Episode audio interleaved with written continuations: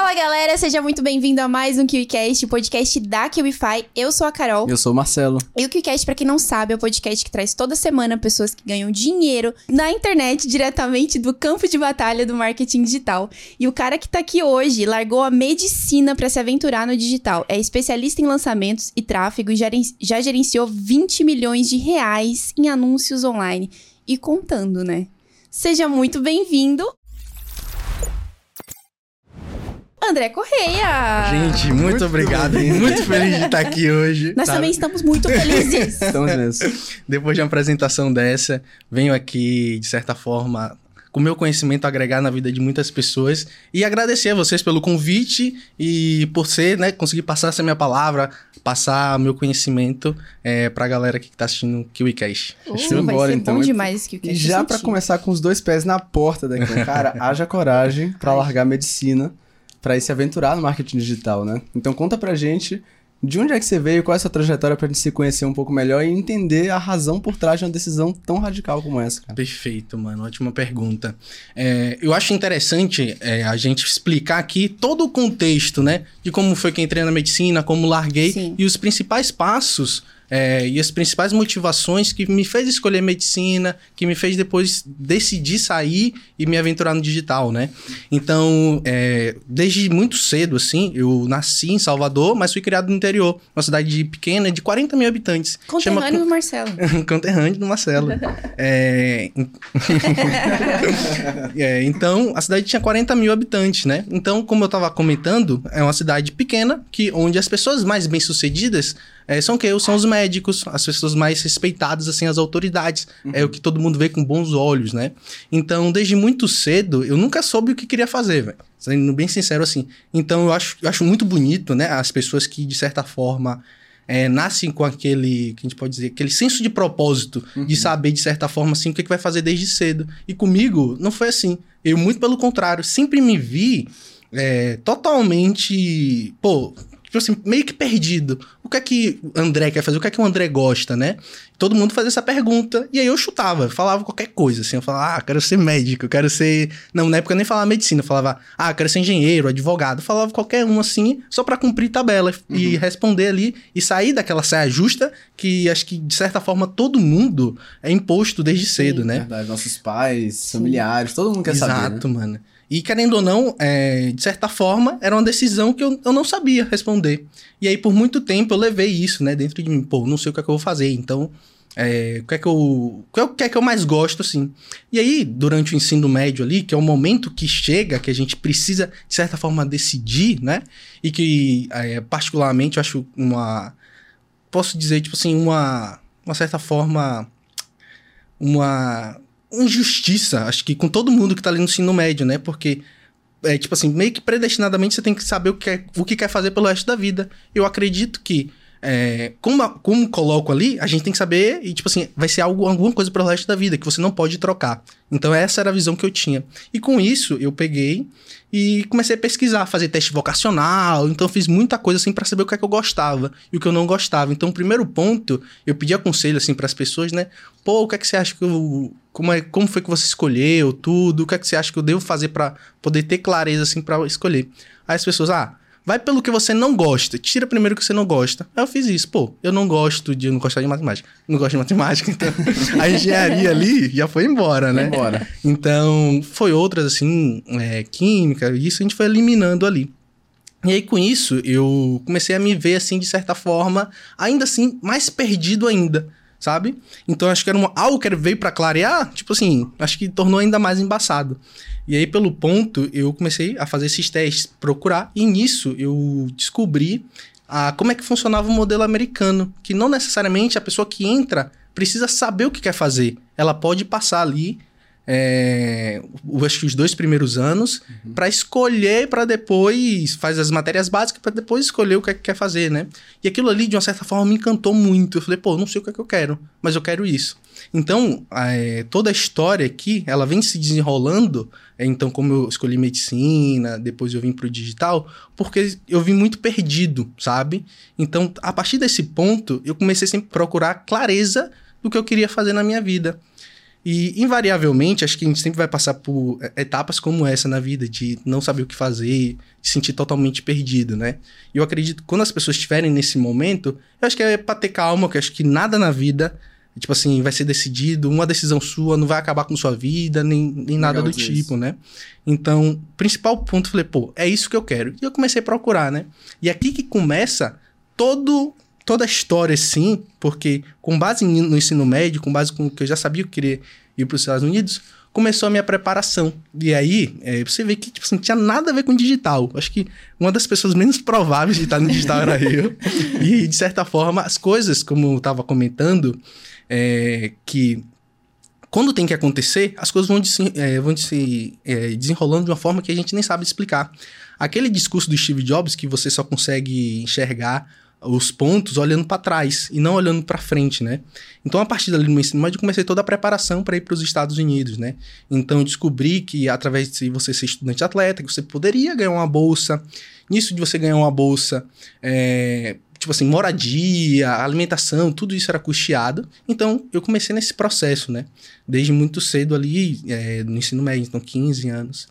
E por aí foi, foi desenrolando, fui trabalhando, é, juntando meu dinheiro, fui de certa forma é, estudando inglês, é, treinando também, que como era estudante atleta, você tinha que ter uma performance muito alta. E com isso, meu, meu ensino médio foi todo pautado eu, em eu ir para os Estados Unidos. Uhum. Porém, como a vida, como diz Joseph Klimber, né, é uma caixinha de surpresas, o que aconteceu foi que nesse processo eu comecei a criar um bom DVD, criar os bons lances ali, que é o que a gente precisa, né? Para poder enviar para os técnicos, para os técnicos enviar, enviarem as propostas de bolsa, né? Teve um técnico que estava negociando com ele, e aí ele pediu, falou que precisava de um zagueiro, né, na época. E aí eu jogava mais no meio. E aí eu, pô, não, eu consigo os lances aqui para você. E aí teve um final de semana, que onde ia ter o jogo, né? Então, tinha uma empresa que ia agenciar, fazer esses agenciamentos, aí gravava os jogos pra gente poder criar o DVD.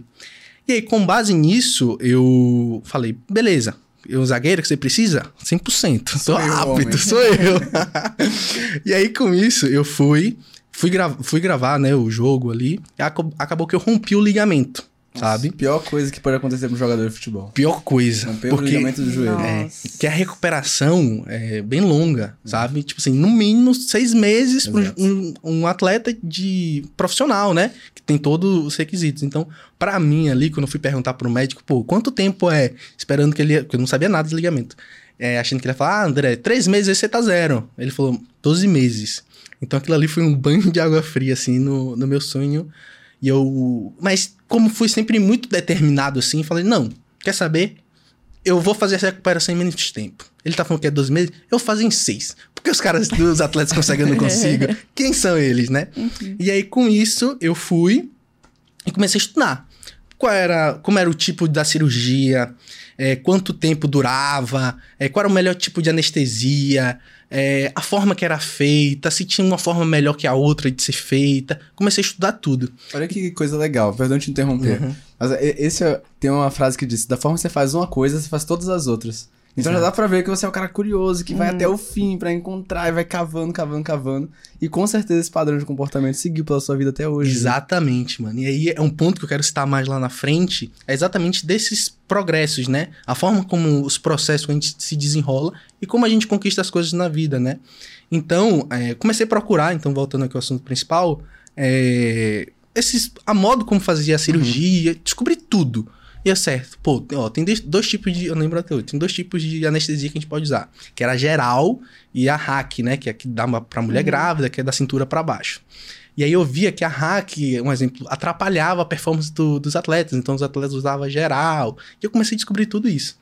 E aí, o que aconteceu foi que, é, junto ali com, com um sentimento, de certa forma, de saber que aquilo ali de fato não ia cumprir, que eu não ia conseguir em menos tempo, eu. E aí eu volto, né, ao ponto de.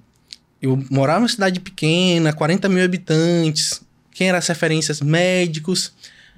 acredito, a família toda. Ah, sempre apoiava todo mundo fazer medicina. Acho que em toda a família deve, provavelmente deve ser assim. Sempre apoiava e, e aí eu falei, pô, eu quero fazer medicina. Gostei, me apaixonei pelo fato de estar estudando, né? Eu acredito que foi uma desculpa muito bem dada. Uhum. Uma E- história muito convincente pro seu subconsciente. Exato, exato. De, de, tipo assim, de sentir que eu não tava desistindo. Porque muito na minha vida eu não gosto de desistir. Ninguém gosta de desistir. Sim. pô, perdi, sabe? Então eu sempre vim com aquilo, com co- uma competitividade, tipo, isso é absurda. Por exemplo, se a gente tá jogando algum jogo, eu quero ser melhor, não pra perturbar, sabe? E aí, esfregar na cara, mas tipo assim, de le- elevar o nível de todo mundo, sabe? Legal. Falar, mano, olha o que eu aprendi. Aí se você fizer isso, sabe? Então, sempre tive uma, uma, uma força, assim, de competitividade muito grande dentro de mim. Legal. Por exemplo, é, vai jogar bola, vai fazer qualquer coisa. Eu treinava é, para um jogo qualquer, sabe? Por quê? Porque eu acho que, primeiro, é ter o respeito que a gente precisa ter pela gente. Tipo, vai fazer uma coisa, vamos fazer uma coisa bem feita, sabe? Sim. E segundo, pô, tem outras pessoas que confiam em você, né, também. Então sempre tive essa postura, assim, essa competitividade de. Não aquela competitividade negativa, sabe? Mas aquela competitividade, aquela competição saudável. Legal. De, pô, você não é bom em alguma coisa e eu sou bom, vamos se desenvolver os dois aqui, um puxa o outro, sabe? Por aí Sim. vai. Então, com isso, eu aceitei ali, né, uma certa forma, assim, meio que um atestado de desistência, assim, mais leve, tranquilo. Eu falei, é medicina que eu quero. Aí pronto. Como, um exemplo, as coisas na minha vida aconteceram de uma forma muito rápida. Tudo aconteceu de uma forma muito rápida. Porque, um exemplo, toda a minha força, toda a minha, como eu posso dizer, decisão, era uma decisão muito pautada ali, tipo assim, no que eu acreditava de uma, de uma forma muito forte. Então, todas as minhas ações, tudo era 100% entregar, sabe? Então, um exemplo, se precisava ficar sem dormir, sem comer, seja o que for, eu Estava fazia disposto a pagar o preço. Pra tudo, sabe? Quando eu sempre me disponho assim a fazer algo. E é, então eu fui lá, aceitei, tudo bem, é, não, não quero, não, não vou mais treinar nem nada, vou fazer medicina. Com isso, é, um exemplo, como meu ensino médio foi todo é, em cima ali de eu ir para os Estados Unidos, eu não me preparei para vestibular nenhum do Brasil. Até hoje eu não sei como é que funciona, sabe? Então aquilo ali, de certa forma, é, foi. Eu falei, pô, beleza, vou ter que fazer. Vou descobrir como é que funciona, tudo. E eu sentia que eu ia ter que demorar um tempo a mais, sabe? Pra se preparar pra um vestibular de medicina, né? Exato. E aí eu falei, pô, eu não quero passar esse tempo todo, sabe? Porque muito, acho que muito na nossa vida, assim, de todo mundo, é sempre pautada muito no imediatismo, sabe? Tem que fazer agora, tem, sabe? Tudo agora, agora, agora, agora. E, e aí, eu acho que com, com esse peso também, eu falei, minha mãe tinha uma amiga que morava na Argentina e fazia medicina. Eu falei, pô. Aí ela explicou que tinha essa possibilidade. Ela falou, não, ó. Eu, se eu fosse você, eu iria, tudo, vai economizar muito tempo. Vai. Aí foi exatamente o que eu fiz. Então, tipo assim, foi fevereiro que eu tive o rompi. Em março eu fiz a cirurgia. Abril ali me recuperei. É, depois veio maio, é, também comecei a resolver as coisas da passagem. Em junho eu já tava na Argentina. Então as coisas aconteceram de uma forma muito rápida, assim. E aí fui pra Argentina, né? Então fiquei em torno de cinco meses lá, mais ou menos. E aí, o que foi que aconteceu? Qual o ponto interessante? Eu lá estudando, e é muito interessante, assim, é muito bom, que desde do, na Argentina, como é que funciona aqui, só pra galera entender. Uhum. Existe uma coisa que chama pré-grado, ou seja, é um vestibular com, com caráter não eliminatório. Ou seja, se você fizer tirar a quantidade de pontos que precisa passar, você entra na faculdade e, tipo assim, sem problema nenhum. Então não tem quantidade de vagas como tem aqui no Brasil. E aí o principal ponto foi que aí eu, pelo, por ter essa facilidade, a gente foi pra lá, fui pra lá, tudo. E aí é, comecei a passar é, por todas as dificuldades que eu acho que, que todo mundo que chegou lá teve, né? Então, adaptação com a língua, é, cultura, é tudo muito distoante, assim, do Brasil, né? O Então, frio, pra quem é de Salvador. Frio, mano. frio. Eu tava, eu tava comentando com um amigo que eu peguei um frio de menos dois, sabe? Então aquilo ali, de certa forma. Tipo assim, tava falando que depois disso nunca mais senti frio, basicamente. é de Salvador é uma calamidade pública. Exato, e aí eu, eu tava lá, né, e era esse frio, eu pensava bem assim, mano, lá deve estar fazendo um sol. deve bate a tristeza. É, tá aquele clima tranquilo. E aí qual foi o ponto, né? Se deixar que eu vou falar o dia todo. Eu vou contar a história Fica- toda. Fique à vontade. E aí eu comecei, né? Então a conhecer alguns brasileiros e tudo. E aquilo ali, de certa forma, pra mim foi muito bom, porque os brasileiros me ajudaram muito. E aí, com- foi 2018 isso. tava tendo a Copa do Mundo. Foi a época bem que eu cheguei, que foi em junho. Então comecei a conhecer alguns brasileiros, assim, a gente sentava aqui no, no bar para assistir o jogo, tudo assistindo. Aí o pessoal viu que era novo, e a comunidade brasileira lá, pelo menos onde eu fui, muito bem aquecida, assim, o pessoal sempre trocava, ajudava as pessoas o máximo possível. E com isso, a gente começou a conversar. O pessoal, ah, você é novato, né? Você chegou aqui quanto tempo? Eu falei, pô, tem menos de, sei lá, menos de um mês aqui, eu cheguei esse mês e tudo. O pessoal, pô, que legal. E eu falei, pô, e você tem quanto tempo aqui? A pessoa, ah, é, eu já tô perto de me formar. Aí eu falei, ah, já tô aqui há 10 anos. E aquilo ali começou. Meu eu, Deus. Eu falei, quanto? Calma. A faculdade não são seis anos? Como é que você tá aqui há 10 anos? Aí o pessoal, ah, porque tem né, a barreira da língua, tudo. Não é tão fácil assim, então a gente não passei em tudo de primeira. Foi um pouco complicado. E eu comecei a fazer essa pergunta para outras pessoas que estavam perto. E todo mundo, 8, 9, 10 anos lá. É, é, raras exceções que alguém que tava bem perto, assim, mas mesmo assim o tempo era 7 para 8. Sempre se estendia o tempo. E é, aquilo ali começou, de certa forma, me dar uma agonia. Eu falei, meu Deus, eu vou ficar aqui, sei lá, dependendo da minha família durante 10 anos. E aquilo ali começou a me assustar muito. Apesar que, de um lado, é, sempre, como eu falei, medicina sempre foi muito romantizado, né? Então, às vezes, o teu sonho é ser, sei lá, professor, engenheiro, qualquer coisa, mas pelo fato, por ter toda essa autoridade, tudo, como os médicos são bem vistos, a medicina, assim, né?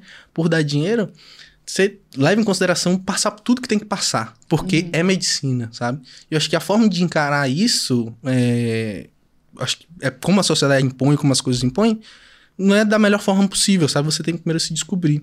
Então aquilo ali começou, de certa forma, como eu tava falando, por causa do tempo, começou de certa forma a me agoniar. E eu falei, não, eu preciso fazer alguma coisa. Eu não quero depender aqui dos meus pais durante 10 anos da minha vida. Isso aí é totalmente impensável. Eu não quero depender. E aí eu comecei a pesquisar na internet como começar a ganhar dinheiro, né? Como fazer alguma coisa, é, como trabalho, tudo.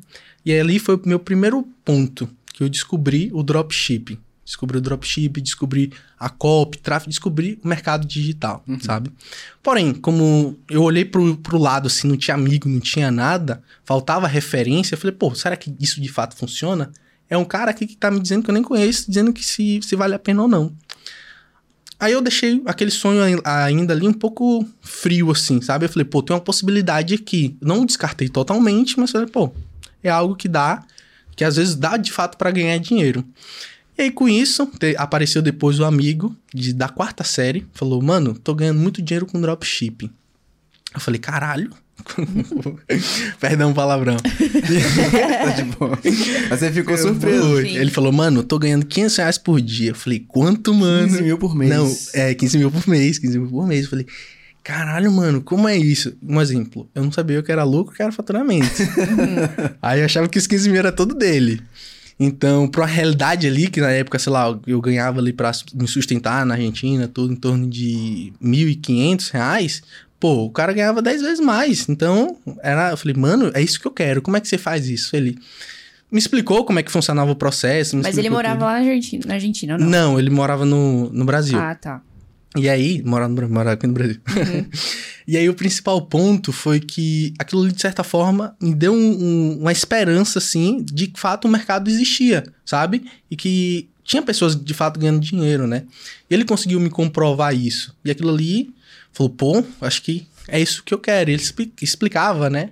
Então, acho que é bem aquilo de, de vender é, aquela realidade. Ele falou, ah, mano, eu peguei um produto aqui, é, fiz uma copy, botei aqui na, na plataforma de, de, do e-commerce, rodo o tráfego e vendo. Não é muito difícil de fazer isso. Falei, mano, e aquela facilidade, ser jovem, cultura de imediatismo, falei, ok, é isso que eu quero. E aí, volta o ponto. Então, aquela pessoa que foi lá pra querer medicina, comecei a conviver com aquelas pessoas, comecei a perceber que, pô, será que de fato aquilo que eu queria? E eu comecei a ver que não era. E por quê? Porque volta aquela história de médicos serem bem vistos e tudo. E no fundo, no fundo, é, como eu tava comentando, o que eu mais queria, mais do que ser médico, era ser bem sucedido, sabe? Legal. Então, o principal ponto foi que eu acreditei que a medicina iria me dar esse status, sabe? E aí, como pode ser de muitos, né? Então, por aí foi. Eu comecei, então, a, a repensar se eu de fato queria medicina. E aí foi o ponto que eu parei e falei, pô, só tenho uma vida. Vai ser aqui e agora. Pô, se eu fizer alguma coisa pelo resto da minha vida, por quê? Volta aquela história de que eu não sabia o que eu queria fazer da vida. Se eu ficar aqui 10 anos, beleza. É, pô, como é que vai ser minha vida lá? Pô, não vai ser das melhores porque eu não vou estar feliz. Então eu vou dedicar 10 anos da minha vida para me formar, pra pegar um diploma, para trabalhar pra, pra nada, assim, sabe? Pra não ser algo que, de fato, eu vou acordar feliz. Aquilo ali me assustava, sabe? E aí, como todos sabem, tipo assim, ir pra Argentina, qualquer coisa que você vá fazer, existe um investimento, sabe? Então, uma coisa que pesava muito era o investimento, né? Que minha avó, que minha mãe, todo mundo ali ajudou a, a fazer para poder ir para Argentina. E tomar uma decisão como aquela era um pouco difícil, Imagina. porque, pô, tinha, as pessoas confiavam em mim, sabe? Falou, pô, confiar, você tá aí sozinho, está ali, ali mandando dinheiro, sabe? Então foi algo bem. Foi uma decisão difícil. Mas, é, como, como eu estava comentando mais cedo, toda a minha motivação sempre foi muito pautada, assim, tipo, em ter as convicções certas, saber o que eu queria. Falei, quer saber? Conversei com, com minha mãe, com minha avó, e eu falei, pô, eu quero voltar, sabe? E eu não sei se é a medicina que eu quero, sabe? Pedi desculpa, obviamente, e falei, pô, eu quero um ano sem fazer, sem fazer nada. Eu quero um ano onde eu vou poder dedicar as coisas que eu, que eu acredito. E aí, me deram esse um ano, sabe? E aí, com isso, foi onde, de fato, assim, foi um ano. Então, foi é, final de 2018 para 2019. Foi um ano que, de fato, coloquei minhas energias tudo em fazer o digital dar certo, sabe? Então, peguei essas referências com esse amigo, tudo. E aí, como eu não tinha muito dinheiro ainda, eu me juntei com os amigos, então a gente se juntou ali no projeto bem empreendedor, assim, de fazer uma loja de dropshipping, sabe? Cada um ia ficar determinado por fazer uma coisa. Eu é, caí ali na, no tráfego, outro amigo caiu na copy, outro caiu em como estruturar a, o, o site de, de e-commerce e tudo. E aí cada um ficou com uma coisa. E aí então foi eu, o Thiago, o João, outras pessoas aqui. E aí a gente se juntou nisso, é, e aí começou, a loja começou a andar. Então, no início não foi muito bem, sabe? Então, como todo mundo tava aprendendo, esse outro amigo, como foi um amigo da quarta série, ele passava, assim, um conhecimento pra gente, tudo. Mas dropship, se a galera não sabe, basicamente ninguém divulga a loja. Não pode divulgar a loja, qual é o produto que você tá vendendo, né? E aí, basicamente, ele explicava pra gente o que, é que a gente tinha que fazer, tudo, mas não dava uma clareza. Então, com isso, a gente se juntou ali, ficou testando, testando muito. A loja, teve algumas lojas que a gente acertou, alguns produtos e tudo, mas logo não dava lucro. E aí, como eu tava falando, mais uma vez, eu falei, véi, eu quero ser bom nisso. Se ele tá conseguindo, eu também consigo. É alguma coisa que ele, que ele sabe que eu não sei. E eu falei, pronto, vou, vou descobrir o que é. Comecei a estudar, estudar, estudar, e eu descobri, por exemplo, tudo, um exemplo que, que um e-commerce precisa, sim, para de fato ter é, resultado, né? Então aqui vai até o primeiro ensinamento, que é em relação a um, como você estruturar um site de dropshipping, um e-commerce geral. Eu acho que é pautado ali em cima de três pilares, que é tráfego, você, um exemplo, saber para quem você está anunciando, a qualidade do tráfego. Segundo ponto, confiabilidade, design do site, sabe? O site tem que ser confiável. As pessoas precisam, um exemplo, você entrar no site, você tem que, sabe, sentir tá seguro. O produto vai chegar se eu comprar aqui. Exato. Exatamente. E o terceiro passo é a oferta, você saber é, organizar aquele produto ali, falar para a pessoa, conseguir passar todas as características, todos os benefícios que a pessoa vai ter, né? Uhum. Então eu comecei a descobrir essas coisas, certo. Tava do jeito que eu tava fazendo, do jeito errado. Porque era basicamente eu fazia um anúncio e falar, compra, compra, compra, compra. Uhum. Mas você, tipo assim, na, no dropshipping você já, já começou com tráfego. Quais, mexendo com tráfego.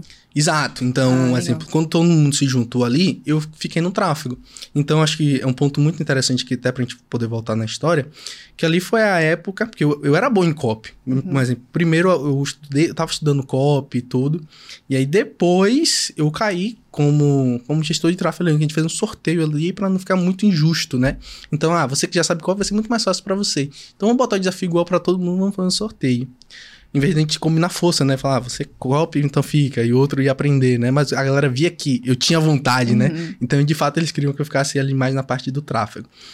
E aí, com isso, É, então todo o processo de estruturação ali veio. Então você, é, você, eu aprendi esses três pilares, aprendi a forma que a gente precisava de fato fazer para a loja funcionar.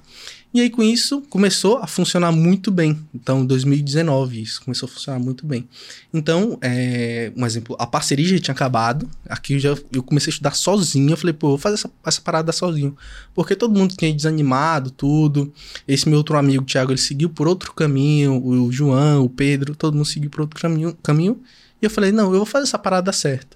Então, comprei alguns cursos e tudo, aprendi. E aí eu comecei a colocar todo esse conhecimento em prática. E ali foi no final ali novembro, dezembro de 2019, começou um produto a, a funcionar muito bem, sabe? Então, o, o, produto, se eu, se eu não me esqueço, era chamava assoalho pélvico, sabe? Não, é, basicamente, o, o produto, o fornecedor assim, do produto falava que fazia com que a mulher, por exemplo, não precisasse ir para academia para crescer a bunda. Então eu falei, pô, um negócio interessante. É curioso. Curioso. falei, tudo bem. Me falaram que não era pra contar essa história aqui. Eu falei, não, vou contar do produto. Conta, a gente quer saber, não é mesmo? Não tem cara de baú pra guardar segredos. É. E aí, eu fui lá, beleza. É, criei um exemplo, editei o vídeo, editei tudo certinho, botei o produto no ar. E ali foi um produto que vendeu mais de 100 mil. Eu lembro até hoje, lembro até hoje. Isso você sozinho? Sozinho, sozinho. Fui dormir, botei o produto no ar, tava muito cansado, fui dormir. No outro dia, quando eu acordei, tipo assim, tinha muita venda. Eu falei, caralho, tô milionário. e aí começou a sair muita venda, tudo. falei, pô, acertei no produto, finalmente, né? Então, aquele momento que, todo, que eu esperava o tempo todo, né? Falei, pô, chegou finalmente. E com isso, é, as coisas começaram a se desenrolar muito bem, comecei a vender bastante produto, assim. Foi algo que, de certa forma, me deu um alívio, sabe? Porque eu vinha por muito tempo ali, tentando, tentando e nada, nada funcionava. E aí, com isso, começou tudo fluir. Só que aí, um exemplo, a pandemia pra gente estourou em março, né? Só que na China foi muito antes disso. E com isso, antes emendou o feriado chinês. E aí, onde foi que acho que o vírus se espalhou mais. Ou seja, meus fornecedores de uma hora que tava podendo enviar, não podia mais enviar porque tudo tava fechado. E eu tava vendendo. E o fornecedor, André, a gente vai enviar. E nunca enviava. E aí os clientes querendo o, o, o produto, o dinheiro, né? Então aquilo ali para mim começou a, de certa forma, me agoniar muito, porque eu queria entregar o produto, eu não queria ter aquela responsabilidade, você processado, uhum. um medo Sim. muito grande, né? Aí aconteceu que consegui enviar, fiz um acordo no curso que eu comprei de dropship, o cara ajudou lá, um exemplo, no, na logística, a gente pegou a empresa que conseguiu fazer todo esse. trazer esses produtos para cá, e aí foi bem tranquilo assim. E aquilo ali, aquela agonia ali, de certa forma, foi muito ruim para mim. Falei, pô, não, não é isso que eu quero, sabe? Um exemplo, o que foi que aconteceu? Que eu não contei para contar exatamente agora. Durante 2019, eu achava que era muito ruim tráfego. E eu tinha caído assim tráfego. E qual foi o ponto? Que eu comecei a entregar muita consultoria gratuita na época, sabe? E eu pegava e falei, pô, será que de fato eu sou bom, sabe? E aí isso eu vi o Sobral falando que ele passou pelo, por esse mesmo processo, sabe? De, de pô, não saber se ele era bom ou não, vou entregar consultoria, consultoria para outras pessoas para ver o nível que elas estão. De testar, eu, né? Exato. E eu comecei a dar muita consultoria, muita consultoria. Por onde? Eu ia na Hotmart, hum. ia lá, abas mais recentes, sabe? E mais uhum. queridos. E aquilo ali, eu fui, tinha aqueles principais produtos ali, eu ia pegando, sabe? E um exemplo, abri o produto da pessoa, abri a página, abri o Instagram, abri a biblioteca de anúncio. Eu descobria se a pessoa tinha ou não anúncio rodando, como é que tava rodando. Eu descobria se tinha um funil ali, sabe? Descobria tudo assim. Eu ia lá mandava uma mensagem pra pessoa. É, fulano, pô, vi aqui que você tá rodando tráfego e tudo. Bom, mas teu site aqui tá sem pixel, sabe? As pessoas não sabiam instalar muitas das vezes. Comecei a achar esses erros assim. E durante esse tempo, muita gente me chamava, sabe? Para poder entregar, é, para poder fazer parte, um exemplo, de pós-consultoria. Um exemplo, digamos que eu dei uma consultoria para vocês. Aí você, pô, André, gostei, eu quero alguém para essa área. Você pode pegar? Quanto é que você cobra? Só que como minha loja começou a dar certo ali também, eu estava muito mais focado em fazer com que a loja desse certo, eu sempre neguei. E é aqui que entra o ponto. Então, voltando aqui, a minha loja basicamente não podia mais enviar tudo. Eu falei, pô, tem várias pessoas que estão querendo tráfego. Deixa eu voltar a oferecer os serviços para ela, elas, né? E ali foi o ponto onde, em 2020, eu comecei, falei, pô, agora vem minha empresa de tráfego. E aí comecei a dedicar 100% em fazer é, essa empresa de tráfego dar certo. Comecei a entregar muita consultoria. Já tinha uns contratos que já vinham fe veio fechados devido às portas, sabe? Que eu abri lá no passado através das consultorias. E aí, com isso, comecei a formar de fato uma empresa ali, sabe? E aí, com isso, é... aí começou. Então, 2020 ali, a, de fato, a nas nascer, que eu chamo hoje a ARS Company Marketing. Olha que, é que legal. De, de Olha tráfego. que curioso. Lá atrás, com os amigos, ele foi para gestão de tráfego do... através de um sorteio. De um sorteio, cara. Isso é muito interessante, né? E aí você foi fazendo seus testes, viu que poderia ah, contribuir com, as, com as pessoas o seu, o, através do seu conhecimento e começou a trabalhar com isso depois, mais tarde. Isso, por isso que é importante as pessoas terem essa visão de teste, né? Porque como você mesmo disse, é, a, se começa no, no, digital com uma mentalidade muito imediatista e não Exato. tem essa paciência de fazer teste. Cara, não tem fórmula mágica. É, é tudo, é sempre isso que eu aprendo aqui no QuickCast todo é dia. Verdade. Uma coisa interessante que você trouxe aqui é que você falou assim, a gente só... Primeiro é isso da mentalidade imediatista, né? Porque até a Carol tocou aqui também que Lá na Austrália, quando os jovens se formam no terceiro ano, os pais eles dão um ano sabático para que os filhos deles possam escolher o que é que faz sentido para eles. Então, geralmente, eles são incentivados a fazer o ano de intercâmbio, onde eles vão viajar para algum país fora daquela região da Oceania, para quando eles voltarem eles terem mais clareza do que eles querem, que é totalmente o oposto da gente. A gente já no ensino médio a gente é condicionado a tomar decisão. Eu lembro que na minha escola, no primeiro, segundo, terceiro ano, a gente tinha oficinas de profissões. Então tinham várias palestras aí, um advogado e um médico e tal, o que é legal para se tomar consciência, mas é meio que tá forçando, te direcionando algumas opções, enquanto você nunca tem tempo para se ouvir, falar, velho, o que é que eu quero mesmo, sabe? Exato. É aquela cultura do imediatismo, é agora, é agora, é agora.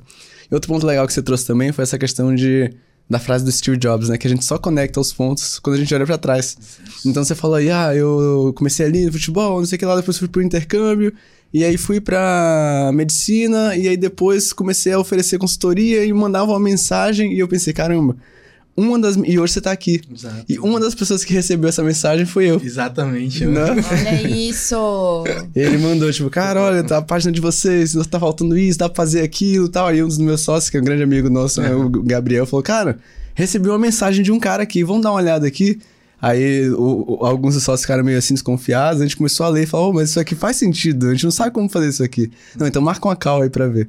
E acabou que a gente começou a fazer um projeto junto, foi uma experiência legal, depois a gente seguiu os caminhos. Exato. Passou um tempo e falou, cara, tem o André, que hoje tá vivendo uma coisa legal no marketing digital e pode agregar pra galera aqui. Então, quem diria, né, cara? Exato, mano. É. E aqui que tá o ponto, eu acho que no digital, né? As pessoas querem ter muito sucesso, querem fazer muita coisa, mas esquece que atrás das pessoas, é, ou atrás daqueles números, eles são pessoas, né? Uhum. Então, eu sempre lidei, sabe? Com cada pessoa, cada cliente, qualquer pessoa ali na internet, como de fato um ser humano, uma pessoa que tá ali atrás que precisa de ajuda, sabe?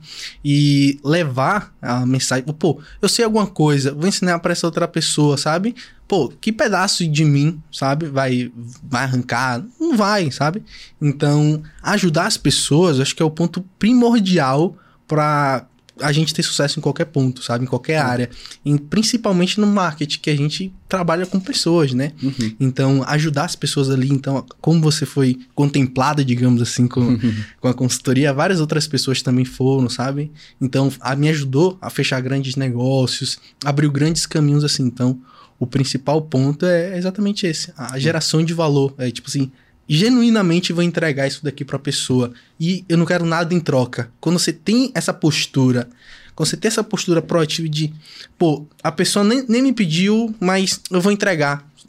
E seja o que Deus quiser, eu não, não tô aqui esperando nada.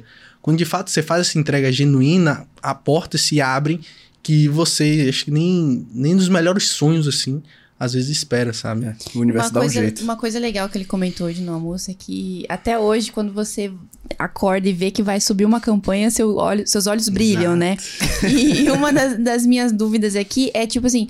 Por que será que o André escolheu a gestão de tráfego como especialidade? Será porque legal. o André escolheu que aquilo ali ia ser bom até o fim ou teve algum outro motivo por trás disso? Perfeito, ótima pergunta. Eu acho que o principal ponto, assim, que eu, que eu escolhi, sabe? Pô, depois ali que fui sorteado, digamos assim, Aham. é, foi que eu, eu começava a poder fazer testes, eu poderia testar coisas da minha cabeça, sabe? Ter aquela postura, aquela, como, como o Sobral fala, aquele cientista maluco, sabe? Poder testar, pô, vou mudar a cópia da página. Eu testava, mas assim, como eu comecei a rodar tráfego para mim mesmo, né? Então foi através do e-commerce. Então eu poderia fazer todos esses testes e eu, e eu sabia que aquele conhecimento, tipo assim, eu poderia levar para qualquer coisa. Ter essa postura para tudo, sabe? Pô, é, um exemplo, tem um amigo que ele é, largou a advocacia ali, o direito, para poder a, aprender, empreender ali com copy, sabe? Aquela bagagem ali, se você for perguntar para um exemplo, uma pessoa um pouco ne- negativa assim, vai falar: ah, o cara perdeu cinco anos da vida dele estudando, sabe? Mas não, a- o direito ali ajudou ele a ter clareza para poder escrever, Com sabe? certeza. Então, acho que o principal ponto, assim, que eu escolhi de fato gestão de tráfego foi, um exemplo, eu poder, além, vou falar aqui dos benefícios de ser um gestor de tráfego, você ser home office, você poder trabalhar com diversas empresas, ser muito bem remunerado, pô, é a liberdade de você saber como, como os anúncios funcionam, como que você pode testar várias coisas, é você ter muito bem mapeado ali, um exemplo, o que funciona em cada conta, sabe? É de fato você trabalhar com performance, trabalhar com os números, tentar aumentar e aí você a ideia da sua cabeça que sai, sabe? De fato é, acho que foi isso que eu escolhi, sabe? Legal, Por causa legal. desses motivos. E olha o cara que se achava ruim em matemática, hein? Pois é. A liberdade de trabalhar com os números. Ironias do destino. Pois Exato. é. Ô, Decão. Decão pros íntimos. Exato. eu, eu até, eu até estranho falar André, eu já chamo de Decão, de Decão há tantos anos. Então eu vou chamar de Decão. Olha só, hoje a gente tá aqui com um especialista de tráfego, quiçá um dos maiores especialistas em tráfego do Brasil. Então pra você que tá aí, já anota papel, papel e caneta, porque hoje a gente vai Faz aprender igual tudo. eu aqui, ó. É, a Carol tá on point. E olha só, a gente sabe que existem várias portas de entrada ma- pro marketing digital. E apesar de ser um mercado com uma barreira baixa, né, não é tão difícil você iniciar, ainda assim você precisa capitalizar para ter investimento. Então, uma das formas mais fáceis que o pessoal sempre indica é, por exemplo, começar com um afiliado ou às vezes oferecer serviços de tráfego local para que eles possam capitalizar de início. Então fica a pergunta: hoje você tem não só uma agência de tráfego, mas você tem um ecossistema de lançamentos. Você tem empresas de edição de vídeo, de, lança- de lançamento, de tráfego. Mas como é que você faz? Qual é a forma correta de iniciar uma agência de tráfego? Não só para uma pessoa que está querendo começar no digital, mas até mesmo para depois que ela fala, cara, eu gosto disso aqui. Qual é a forma correta de estruturar essa operação? Perfeito, mano. Ó, a forma correta, eu acredito que é primeiro você no início ali que você tá aprendendo, um exemplo. Quando eu comecei, eu já sabia tráfego. Quando eu ia prestar serviço para essas outras pessoas, eu já sabia. Mas muita gente que vai iniciar hoje não sabe. Então, qual é o ponto? Primeiro ponto você de estruturar uma, uma agência ali de tráfego é você ter muito bem mapeado, sabe? Um exemplo, onde você quer chegar. Após isso, o que é que você precisa? Atirar para todo lado e pegar qualquer cliente. Pulverizar. Exato. Por quê? Você precisa ter contato, sabe? Então, por mais que você assista um milhão de aulas, faça um milhão de coisas, você não vai, um exemplo, você não vai, de fato, é, adquirir todo aquele conhecimento e vai ficar tudo ali, na hora, um exemplo, na hora que você for subir uma campanha, você já vai saber tudo. Não, você só vai aprender, de fato, na prática. Então, o primeiro ponto, para quem está iniciando, quer estruturar uma, uma agência ali de tráfego, pô, é pegar cliente de tudo, de tudo, de tudo, de tudo. Você tem uma, uma- uma- ter noção o principal ponto de muitas pessoas, assim, que já cheguei a dar consultoria e tudo, é as pessoas não terem clareza, sabe, de como é que funciona co- completa uma ferramenta de tráfego. Por quê? Porque a pessoa só tem um cliente, dois clientes. E falar, ah, mano, não vou pegar esse outro cliente porque não é não tá dentro do meu cliente ideal, sabe? Só que a pessoa fica travada em um conhecimento que faz, só faz limitar ela.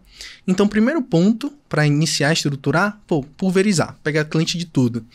Segundo ponto é você ter um pós-venda ali, um exemplo, um relacionamento com o cliente muito bom, porque você precisa entender os objetivos dele e tá sempre muito bem alinhado, sabe? Ou seja, gestor de tráfego não aperta só botão. Exato, não aperta só botão, Carol. sabe? Legal. Então, eu tenho muitos amigos, sabe? Por exemplo, que a pessoa às vezes não perdeu o cliente, tá com o cliente, por causa do relacionamento.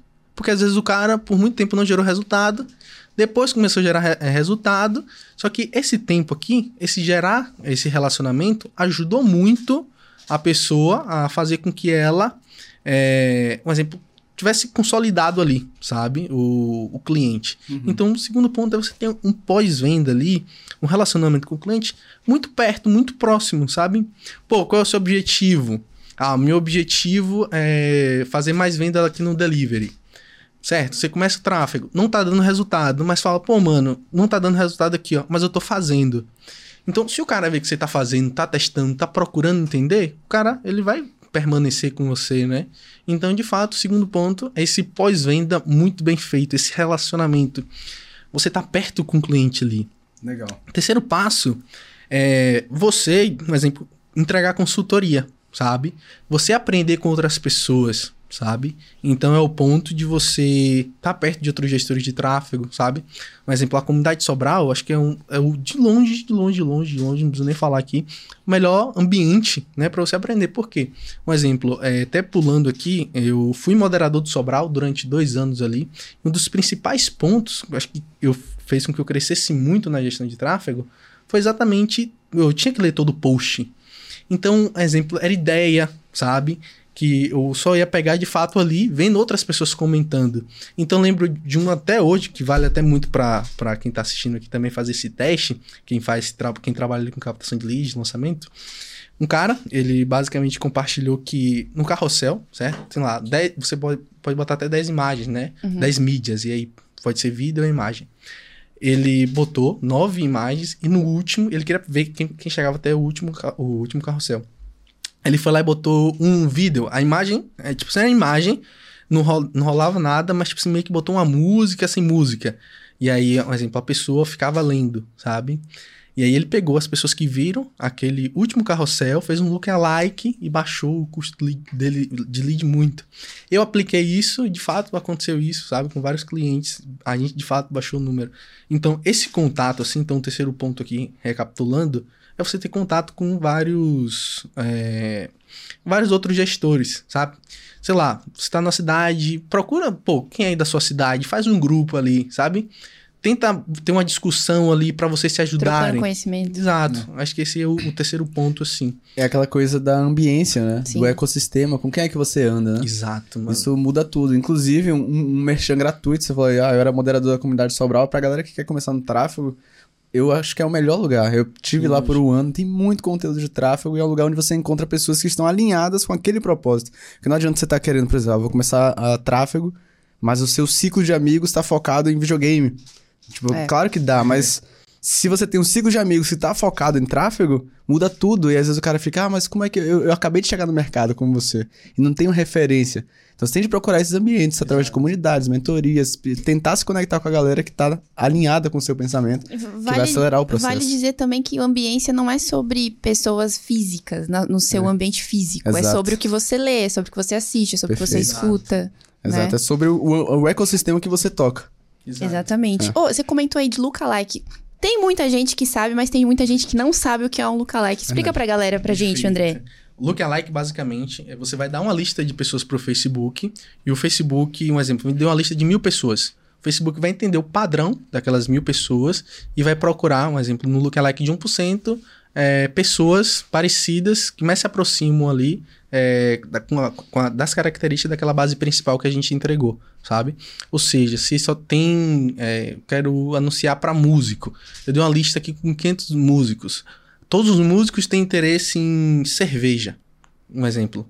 Tem interesse em cerveja, tem interesse em baixo. O, o Facebook vai pegar na lista de, da base dele, das pessoas que têm interesse naquilo, vai procurar. Então, pô, quem é que tem interesse nesses dois aqui?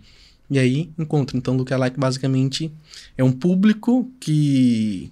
Público frio que a gente chama, então público frio explicando também. É um público de que, um exemplo, que não conhece o seu produto, o seu expert, sabe? Uhum. Não conhece você, assim.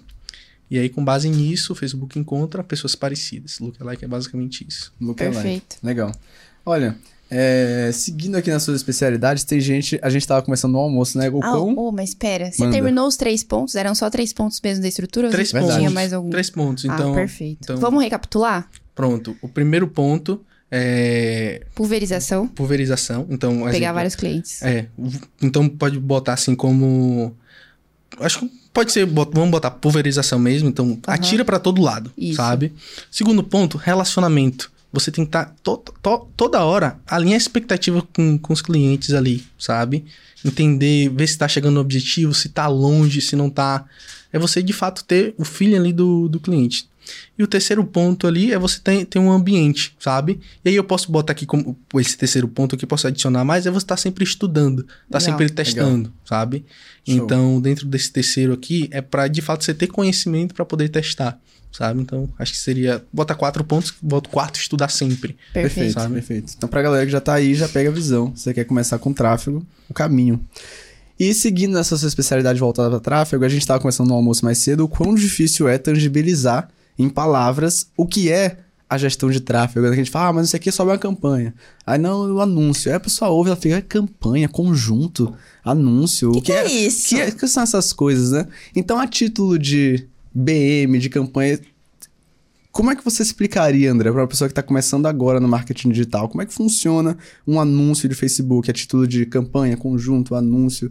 Como é que você explicaria isso para essa galera? Perfeito. Vamos, vamos, vamos fazer aqui os pré-requisitos que você precisa para começar a anunciar no Facebook. Perfeito. Legal. Vou começar pelo Facebook, é mais tranquilo assim. Então vamos lá. Quais são os pré-requisitos? Primeiro, você tem uma página, certo? É, melhor, antes do que ter uma página, precisa ter um perfil no Facebook. Um perfil antigo. Por quê? É, eu explico aqui que as pessoas, um exemplo, o Facebook ele bloqueia as pessoas que não seguem a política de publicidade. Então, uma, uma das coisas que o Facebook fez para poder, tipo assim, um exemplo, uma pessoa tomou um bloqueio. Ah, beleza, tomei um bloqueio aqui no perfil, vou criar outro, vou conseguir anunciando. Então, um dos pontos assim de bloqueio que o Facebook colocou, por exemplo, contas novas, é, não vão rodar por muito tempo. O Facebook vai, vai derrubar. Então, primeiro, tem um perfil um, um pouco antigo ali, sabe? Eu recomendo mais de um ano. Então, dentro disso, você precisa ter uma página, certo? Para poder anunciar. E você precisa, não precisa ter uma conta do Instagram para poder anunciar. Mas é interessante que você tenha porque, um exemplo, quem se envolve com, um exemplo, em algum anúncio no Instagram, vai poder contabilizar lá no. Se você tiver conta no Instagram, se você tiver, não contabiliza. Então, recomendo que todo mundo tenha. Após isso, a pessoa precisa ter um ABM. O que é um ABM? É um Business Manager. É basicamente um gerenciador de negócios. Que dentro desse gerenciador de negócios vai ficar os seus principais ativos. Quais são os seus principais ativos? Sua página, seu perfil no Instagram, seu é, seu pixel, sua, sua conta de anúncio. Isso sabe? tudo dentro do Facebook. Dentro do Se Facebook. Se a pessoa abrir o Facebook e olhar ali naquela barra lateral à esquerda, ela vai encontrar o gerenciador de negócios? Vai. Então, Ou em outro lugar? Ó, no, normalmente hoje já tem lá gerenciador de anúncios, mas pode ter, pode ter alguns que não estão atualizados. Mas como é que você faz para poder acessar essa BM? Ou criar é business.facebook.com/overview. Lá você vai criar é, sua BM ou barra select, sabe? Você vai ter acesso a todas as suas BMs também já criadas ali. Legal. Então, esse primeiro ponto ali para todo mundo se encontrar. Após isso, é, então, estava falando aqui da BM, todos os ativos, existe a conta de anúncio. Dentro da conta de anúncio, é, vai ser onde, onde você vai anunciar. E lá tem campanha, conjunto de anúncio e anúncio.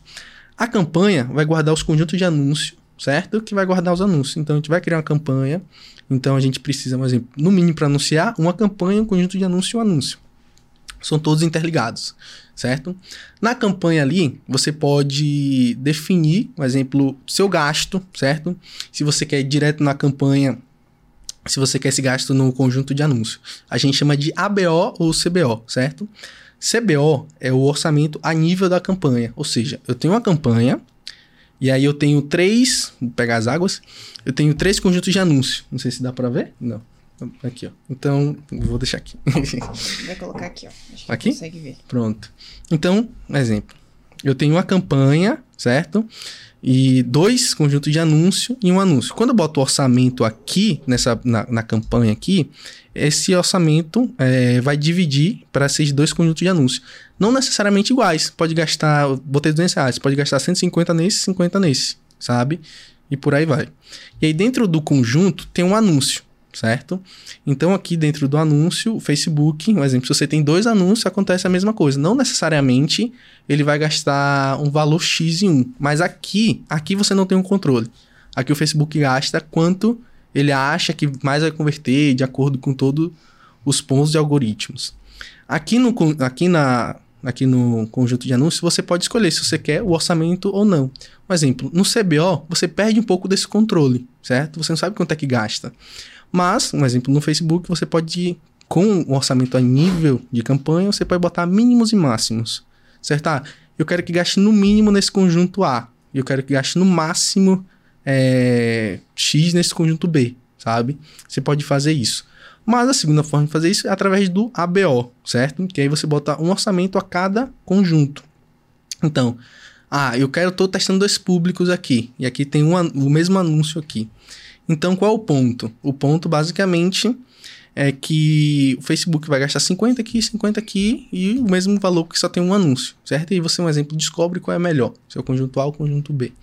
Então, vou recapitulando aqui, é, tem, tem dois tipos de orçamento que você pode selecionar. Então, aqui na campanha, digamos que você selecione a nível de conjunto, ou a nível de campanha, ou seja, vai pulverizar a, a verba ali entre os conjuntos. Dentro do conjunto de anúncio, você vai definir para quem você quer anunciar, certo? São pessoas que têm, exemplo, tem público, é, semelha, é, tem público personalizado e público semelhante, certo? Basicamente, nos públicos personalizados ali, são pessoas, por exemplo, que se envolveu, certo? São basicamente listas é, de remarketing, ou seja, a pessoa visitou o teu Instagram, é, se envolveu, curtiu, fez alguma coisa. Ou seja, é aquela base ali, de fato, por exemplo, lista de clientes, uhum. certo? São pessoas ali que de fato já te conhecem, já teve um contato. E tem os públicos semelhantes, certo? Que são os públicos que a gente chama os lookalikes e tudo. Então, no Lookalike, como eu tinha comentado anteriormente aqui, é aquele público com base nessas nesse público personalizado. Que sabe? já existe. Exato. E aí você também pode anunciar para interesse, certo? Interesse, o, o Facebook ele dá uma lista de interesses você decide para quem você quer é, é, anunciar. Então, ah, quero anunciar para gamer. Então você bota lá gamer, sei lá, LOL, Valorant, qualquer outro ponto. Isso sabe? no conjunto. Isso no conjunto. Então, tá. no conjunto você define para quem você quer anunciar seja seus públicos personalizados, seja seus públicos é, de interesse, lookalike. Pré-estabelecidos pelo Facebook. Exato os, exato. Os interesses são pré-definidos pelo Facebook. O lookalike você é, vai criar de acordo com a base que você tem. Uhum. Um exemplo, não tenho lista de clientes. Pô, pô, mas eu tenho um Facebook, um Instagram muito engajado. Pode criar um lookalike de quem se envolveu, sabe? Então aqui você vai definir também posicionamento. Pô, quero aparecer só no Facebook ou só no Instagram? Ou quero aparecer nos dois, sabe? Então aqui vai ser o posicionamento, os stories, feed. Então você define isso. Aqui a programação também, pô, quero que rode o dia todo, não quero, quero que rode só duas horas por dia, das quatro às seis. Aqui no conjunto você decide basicamente tudo isso, certo? E no anúncio você bota o material que de fato você vai é... Veicular pra galera, Veicular. que a galera vai ver. Exato. Criativo, no caso. O criativo, perfeito. Então, digamos que eu quero anunciar uma foto do Leônidas. Isso. Leônidas. Ele mesmo. Exato. Então, praticamente, é ele que vai aparecer, sabe? Mas, por exemplo, aqui por trás vai estar tá tudo já definido, sabe? Ou seja, aqui o nosso ponto de acerto é muito grande. Porque, um exemplo, eu quero anunciar para quem... É, para gamer, pronto. Então, pô, eu sei que o, game, o gamer que eu quero anunciar, pô, ele tem interesse em LoL, ele tem interesse é, em... PlayStation. PlayStation, computador gamer, sabe? Mouse, teclado. Exato, entendeu? Então, basicamente, nosso poder de segmentação aqui é muito grande. Então, a nível de Facebook, é basicamente assim que a gente se estrutura uma campanha. Então, Primeiro, aulas. Aulas. Inclusive, dá o like. Deixa o like. pra ver se eu entendi. Então, a campanha é o primeiro passo ali dos, das três etapas. Na campanha, você vai decidir o orçamento, você vai.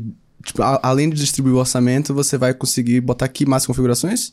É, período que ela vai estar tá ativa. Exato, período, posicionamento. Beleza. E aí, saindo da campanha, eu vou pro conjunto, onde já fica um pouco mais específico dentro Não, no conjunto. ah, no bota. conjunto. Na, na campanha, campanha, o que é que eu boto? Só você orçamento? Vai... Só orçamento e... É, só orçamento. E você define entendi. se vai ser CBO ou ABO isso, na campanha. Isso, aqui. Ah, entendi. E aí, no conjunto, já é um pouco mais específico. Eu vou definir o público, os interesses dele, dados Exato. demográficos, provavelmente, Exato. né? E aí, no anúncio, é a peça final, aquele criativo que aparece para a pessoa Exato. com o intuito de talvez vender ou oferecer uma oportunidade de participar de uma mentoria, algo desse tipo. Exato, exato. E é interessante falar também que no conjunto, no, na campanha, Eu posso botar se é vitalício, eu posso botar programação também, se eu quero ou não. Então você define o orçamento. E o tempo que aquele anúncio vai ficar no ar. É, é isso. Entendi. Cara, é, primeiro que é, é um desafio explicar isso, né? Porque uma coisa que eu tava pensando, sabe o que foi?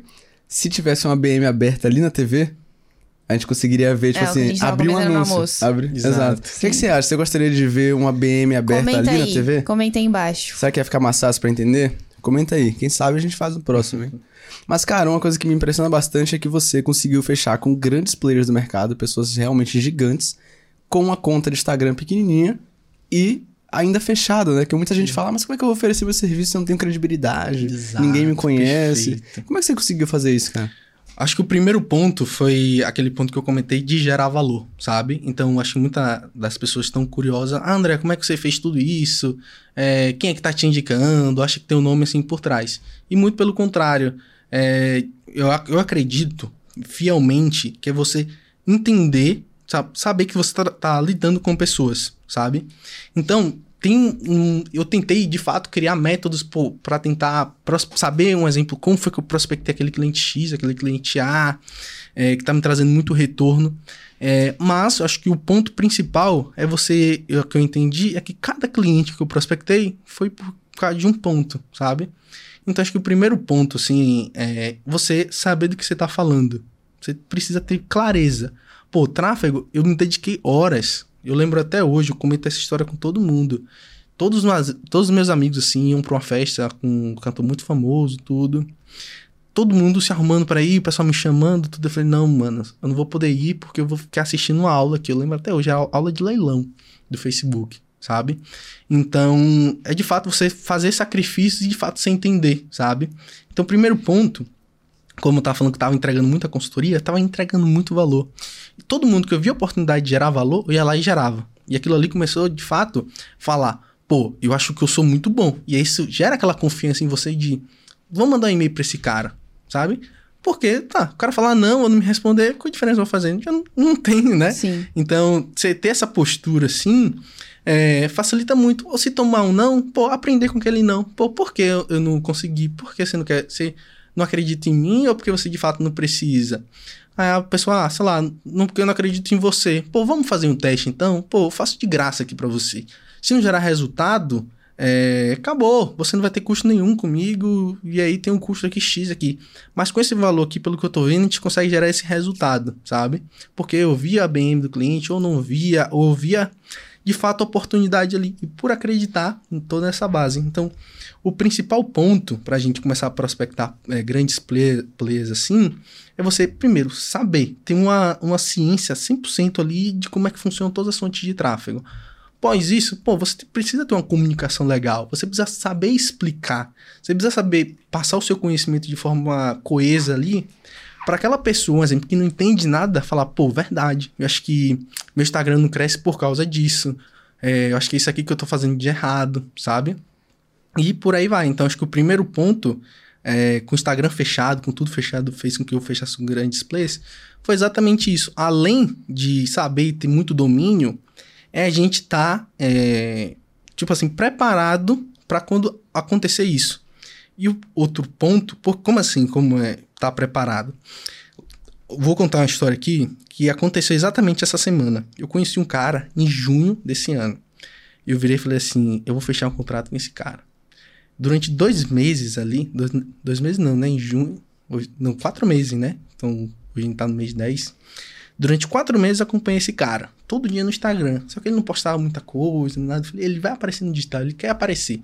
E o cara tinha, tem muito contato, ele tem muito contato. Eu falei, "Te- eu vou esperar. Quando ele começar a postar alguma coisa que ele vai lançar um curso online, vai fazer alguma coisa, eu vou aparecer e eu vou oferecer o serviço. Porque outro ponto é você saber o time, sabe? Que você vai prospectar aquela pessoa ali. Então, um exemplo, eu lembro até hoje que teve um cliente, um exemplo, pronto, o Sobral.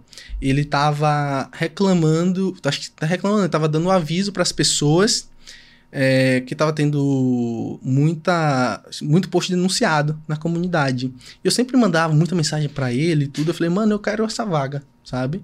Deixa eu ser moderador. Ele, pô, você já é, é- você já é membro? Eu falei, já, já sou. Ele, ah, tá certo. Aí foi e me chamou. Então, pra ser É membro da comunidade dele. é, pra ser moderador da comunidade. Moderador. Exato. Então, tipo assim, é você tá preparado, sabe? Pra quando acontecer isso, sabe? Então, na mesma hora que ele soltou o vídeo, eu já fui lá no Instagram dele e mandei mensagem. E aí ele e, aconteceu isso. E o mesmo foi o que aconteceu com esse cara. Então, durante quatro meses eu acompanhei. Eu sabia que ele ia of- oferecer algum produto. Ele ofereceu. Quando ele ofereceu ali, eu falei, mano, vamos fazer uma página, vamos. é, vamos fazer tráfego pra isso, tudo. Já trabalhei com essas pessoas aqui, a gente tinha um amigo em comum, sabe? E aí ele, pô, vamos. E aí fechei contrato com esse cara. Então, é também saber o time, sabe? Uhum. quando você vai prospectar. E além do time ali, de fato, conhecimento, muito trabalho prestado, sabe? Porque muito cliente também que, eu, que veio depois foi por causa de indicação, sabe? Então um cliente me indicou para outro, que me indicou para outro, sabe? As pessoas conhecidas conhecem muitas pessoas conhecidas, assim, muitas, os players famosos conhecem outros players, trocam, né? Boca a boca já rola naturalmente. Exato. Então, quando você pegar um cliente desse ou qualquer outro, assim, foi como eu tava comentando, entregar o máximo de valor possível, sabe? Ah, é, a pessoa me contratou para ser gestor de tráfego, vou fazer só o básico aqui, vou fazer os anúncios, os relatórios que precisam ser feitos, só isso. Não, ajuda o cara na página, ajuda o cara na copy, ajuda o cara no conteúdo, dá ideia disso, dá, sabe? É de fato gerar mais valor, sabe? E aí, com isso, boca a boca ali, quando você cria um nome no mercado, nos bastidores, uma coisa que eu tava contando é, para um amigo foi que é, eu comecei a gerar muito. Eu sabia, dos caras assim que participavam de Mastermind, eu comecei a gerar muito valor para esses caras, sabe? Então, mandava. Eu, eu tinha um contato deles, tinha dado uma consultoria e comecei a gerar muito valor. O cara foi lá, a gente já tinha uma, uma empresa de tráfego, tudo. é, pegou meu número, jogou no, no grupo do, do- de um Mastermind lá, e pô, só aquilo ali veio três contratos para mim, que, tipo assim, mudaram, sabe? é muito da minha realidade, assim, pelo fato de ter gerado um valor absurdo para aquele cara. Ele tinha. Tava dentro de um mastermind onde só tinha galera muito foda e só veio gente foda, sabe? Uhum. Então, isso, saber ajudar, um exemplo, você também precisa é, ter aquele equilíbrio, né? Entre. Não é só ajudar, Sim. sabe? Pô, você também precisa cobrar tudo. Mas na hora que você vê que pode ajudar tudo, ali acho que é de fato entregar o valor, entregar o que precisa e não, de fato, só entregar de graça toda hora. É sabe? estar preparado para as oportunidades que aparecerem, né? Exato. Oh, e aproveitando que você falou aí que foi moderador do Pedro Sobral por muito tempo, cara, eu acho que todo mundo conhece o Pedro Sobral, né? Eu queria saber quais foram seus maiores aprendizados assim com ele. E traz isso pra galera, inclusive Pedro Sobral, se você quiser vir pro QCast, vai ser um prazer te receber aqui. Então a gente quer saber de você. Quais foram os seus maiores aprendizados que você teve nesse tempo que você trabalhou com Pedro Sobral? Hoje, uma das maiores autoridades, se não a maior autoridade em gestão de tráfego. Perfeito. É, muito do meu aprendizado assim com ele veio diretamente da comunidade. Pelo fato de ter o trabalho, de ter que ler, saber cada post que vai ficar, selecionar os melhores posts do mês, fazer todo esse trabalho, eu tinha que ler. Então eu lia dúvida, eu lia os melhores posts, assim, posts onde as pessoas explicavam muito. Então durante dois anos, de fato, esse tempo assim que eu passei lendo, é, consumindo esse conteúdo lá na comunidade, me deu um. Acho que.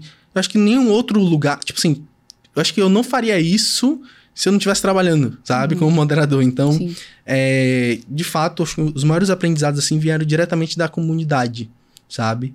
É, com ele. Fora os conteúdos assim que ele, que ele entrega, tudo, sabe? Então, todo o conteúdo que ele faz, tudo que ele, que ele fazia assim, sempre consumia uma, duas vezes. Eu lembro até hoje. Tem uma live dele que é a live 55, obviamente hoje já foi atualizada. Mas tinha quase três horas de, de duração. Eu não, eu não sei se era comigo, sabe, esse, esse problema, mas eu assisti a live três vezes pra conseguir pegar tudo. Então foram quase 10 horas de conteúdo, Olha mais de isso. 10 horas, só vendo, revendo o conteúdo, porque eu não conseguia aprender tudo, sabe? Que é muita coisa. né? Era muita coisa. Então, basicamente, é, tudo que eu sei de tráfego, todos os pontos e tudo foi com ele, sabe? Então foi um cara ali que eu agradeço muito, sou muito grato a ele por tudo, pela oportunidade que me deu, porque consequentemente tá ali me abriu muitas portas, sabe? Então, pô, saber que tá ali, que qualquer problema eu poderia che é, chegar, perguntar pra ele, tirar dúvida, sabe?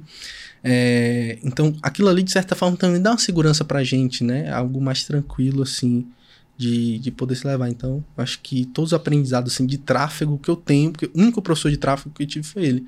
Eu Legal. nunca assisti aula de nenhum outro.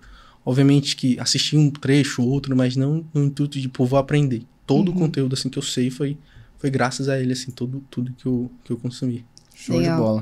E hoje a gente sabe que você não é só especialista em tráfego, né? Eu, eu ainda tenho mais umas dúvidas de tráfego, mas a gente sabe que você também é especialista em lançamentos. Então, pra galera que também tá começando no marketing digital e pensa em fazer um lançamento, quais são hoje os principais tipos de lançamentos que você vê que estão funcionando no mercado e quais são os processos por trás deles? Perfeito, mano. Ó, os principais. Tem vários é, lançamentos. Hoje tem lançamento de tudo. Tem lançamento. é, tem vários nomes: monstruoso, meteórico, lançamento de semente, interno. É, tem lançamento que chama abençoado, possuído. Tem um monte agora. Muito Meu lançamento. Deus. Lançamento Abençoado. possuído? Possuído. e aí o lançamento possuído, é, chama, o, pessoal, o pessoal chama de abençoado, né? O pessoal, tipo assim, mais religioso. É, hoje os principais lançamentos que eu trabalho são três. É o semente, o lançamento interno e o lançamento meteórico. São esses três que, que eu trabalho. Então, quais são os pontos? É, então, eu vou falar aqui do que eu, dos principais que eu conheço e que de fato eu faço todo dia. Lançamento semente, primeiro ponto, é o lançamento que quem ensina é o Érico Rocha, né? Então ele ensina que basicamente é um lançamento pequeno ali onde você vai testar um produto, testar uma oferta, testar um- uma nova narrativa, sabe? Então um lançamento onde você não vai colocar muita energia em termos de tentar preparar tudo da melhor forma, de colocar muito dinheiro, nada. Você vai apenas validar a oferta. Pronto. Através desse lançamento de semente, você valida a oferta. Lançamento interno é um lançamento um pouco mais robusto, são três aulas, existe fase de aquecimento. O que é a fase de aquecimento, André? É a fase onde você está captando muito lead, vem muito lead frio, você precisa botar uma base, sabe? Para ele, pô, ele tem que pelo menos saber isso, sabe? Para quando chegar na aula, chegar muito mais preparado. Então, tem essa fase de aquecimento. E é, dentre dessas três aulas, pode ser três, é, três ou quatro aulas, certo? É, basicamente, a gente tem que gastar ali, vamos botar no mínimo hoje que eu acredito, em torno de uns 12 mil reais. Por quê? Porque como é um lançamento que tem várias etapas, porque todo lançamento, quais são as etapas em termos de tráfego que a gente precisa? Não só em termos de tráfego, mas em termos de a estrutura dele. Primeiro, você vai convidar as pessoas, então você vai fazer a captação, vai colocar o dinheiro na captação. Pós-captação, tem uma fase que a gente chama incomodação, ou seja, lembrar as pessoas que faltam X dias, sabe? Para começar o evento. Aí tem a fase de aquecimento, onde eu expliquei anteriormente. Você qualifica um pouco a pessoa para quando chegar nas aulas, chegar muito mais preparada. E é, após isso, tem o lançamento ali, certo? Que aí as, o aula 1 foi liberado, que a gente chama de perseguição, sabe? Você se cadastrou, mas não sei se você assistiu ou não, sabe? Então a gente roda tráfego chamando as pessoas para aula 1 foi liberado. Para quem não assistiu e assistir, sabe? Então faz aula 1, aula 2, aula 3, se tiver aula 4, a pessoa faz. E, e tem carrinho aberto, sabe? Ou seja, lançamento interno, por se tratar, querendo ou não, de um lançamento que tem várias etapas assim, é um lançamento que precisa um pouco mais de, de dinheiro, sabe? Então, basicamente, o lançamento interno é assim que funciona. E tem um lançamento meteórico, que a gente, eu gosto muito, eu faço muito, que é basicamente dar os devidos créditos aqui, também é do, do Thales Kinderé, onde, tipo assim, passou o lançamento, muita gente não comprou, deu problema, tipo assim, a pessoa não tinha limite no cartão, não estava preparada ainda para oferta e tudo. A gente faz, por exemplo, fiz um lançamento hoje, a gente espera em torno de 15, 20 dias, sabe? A gente faz um lançamento meteórico, onde a gente convida todo mundo para um grupo para poder receber uma oferta, sabe? Ou seja, a pessoa já entra no grupo sabendo que é uma oferta. E também tem o lançamento que é o passariano, que a gente utiliza muito também, que eu tinha esquecido, onde as pessoas, a gente já convida as pessoas para receber também direto oferta, só que no aula ao vivo, sabe? Então, basicamente, são os três tipos, assim, de. Os quatro tipos de lançamento que a gente mais utiliza hoje. Qual que você prefere? Tem um preferido? O interno, o interno, O interno. de longe é, é muito bom, assim, porque a pessoa passa por todas as etapas. A aula 1 foi construída exatamente com todo um exemplo, toda a narrativa, tudo certinho, muito bem estruturado. Aula 2 também, aula 3, porque se você for parar para analisar do ponto de vista assim de cópia oferta, essas três aulas é um exemplo, é um vídeo de vendas de, sabe? Aham, separadinho. Só, é, só separado. Então, basicamente a pessoa passa por todos os pontos ali, chega totalmente preparada para oferta e por aí vai. Então, o interno de longe, assim, é o que, que eu mais gosto. O interno Legal. também tem aquela adrenalina toda Tem. de, de lançamento que a galera conhece e Exato. comenta. Olha o sorriso, já abriu ali na cara. É engraçado isso que a galera chega aqui e fa- essa adrenalina do lançamento, o pessoal Sim. adora, cara. Exato. É o que eu falo que é o que deixa vivo, né? A Uhum. gente sentir, então, exemplo, é, aula 1, aí começa a entrar as pessoas, né? Aí, exemplo, a gente tá com uma base de que é mil pessoas entrando na aula, ó, 800, já bateu 800, agora, ó, tem, tem cinco minutos de aula, vai passar então de mil. Então começa, sabe, aquela ansiedade Sim. assim, aí vai, passa mil, mil quinhentas pessoas, aí quando às vezes bate um número que a gente não esperava, assim, mano, vai estourar, a gente já sabe, sabe? Que Legal. a segunda aula a gente vai levar uma quantidade, tipo, que é um funil, né? Aham, Vai levar uma quantidade sim. menor, só que a gente vai pra última aula com muito mais gente do que a gente achou que ia e, consequentemente, oferta, aí, afeta diretamente na oferta, Sim. sabe? Entendi. Você falou aí que o, o lançamento interno ele precisa de um orçamento maior, né? Você falou, geralmente, você acredita que no mínimo 12 mil. Independente do tipo de lançamento, como é que você faz pra definir o orçamento da campanha? Do... De, como- qualquer tipo, vamos supor, o cliente chegou e ele. Você vai, o gestor de tráfego dele, você vai botar um valor lá na campanha. Como é que você faz pra definir um orçamento? Saber, ah, isso aqui é o suficiente, isso aqui é legal, isso aqui não vai dar, isso aqui dá. Mano, ótima pergunta, porque muito cliente me faz essa pergunta. Muito. Ah, André, quanto é que eu devo investir? Sabe? E um exemplo, aqui a gente só pega cliente que já investiu. Por quê? Porque eu posso olhar para esse número lá atrás e saber, pô, a pessoa tá, um exemplo, tem um custo de, do lead de 20 reais. É hipotético. Aí, para ela atingir aquele objetivo, a gente faz uma regrazinha de 3, né? Então, obviamente que na regra de 3 a gente tenta chegar ali. É, Pô, se com 20 reais aqui eu consigo, eu consigo captar, sei lá, 100 leads, que me dá X valor. Pô, se eu botar aqui, um exemplo, esse custo a, 15, a 10 reais, pô, vai dobrar? A gente sabe que não vai dobrar, mas a gente começa a chegar mais perto. Então, o primeiro ponto que, que a gente olha assim é ver o histórico dele. Com base nisso, a gente cria é, projeções, certo? Pô, uma pessoa que botar uma coisa mais real. A pessoa chegou lá com custo de lead de, lead de 5 reais. Qual é o primeiro ponto? A gente para, pega, vê se há melhorias a fazer na campanha. Pronto, há melhorias. Perfeito. A gente mapeia todas elas e fala, pô, se a gente fizer tudo isso, será que a gente não consegue diminuir o preço do lead dele a pelo menos um real? É possível? É possível, a gente consegue. Perfeito. Então, ó, a projeção é mais ou menos essa aqui. E aí a gente fala, ó, gente atingir esse objetivo, a gente primeiro vai ter que atingir esse outro objetivo aqui do custo por lead do, do, do, do- da campanha. Atingindo esse custo aqui por lead da, da campanha, a gente precisa disso. Então a gente pede pro, pro cliente assim a colaboração, sabe? Por exemplo, ó, a gente vai precisar de muito anúncio, sabe? Aí digamos que é o, o cliente entrega, a gente obviamente trabalha 100% ali para conseguir gerar esse resultado.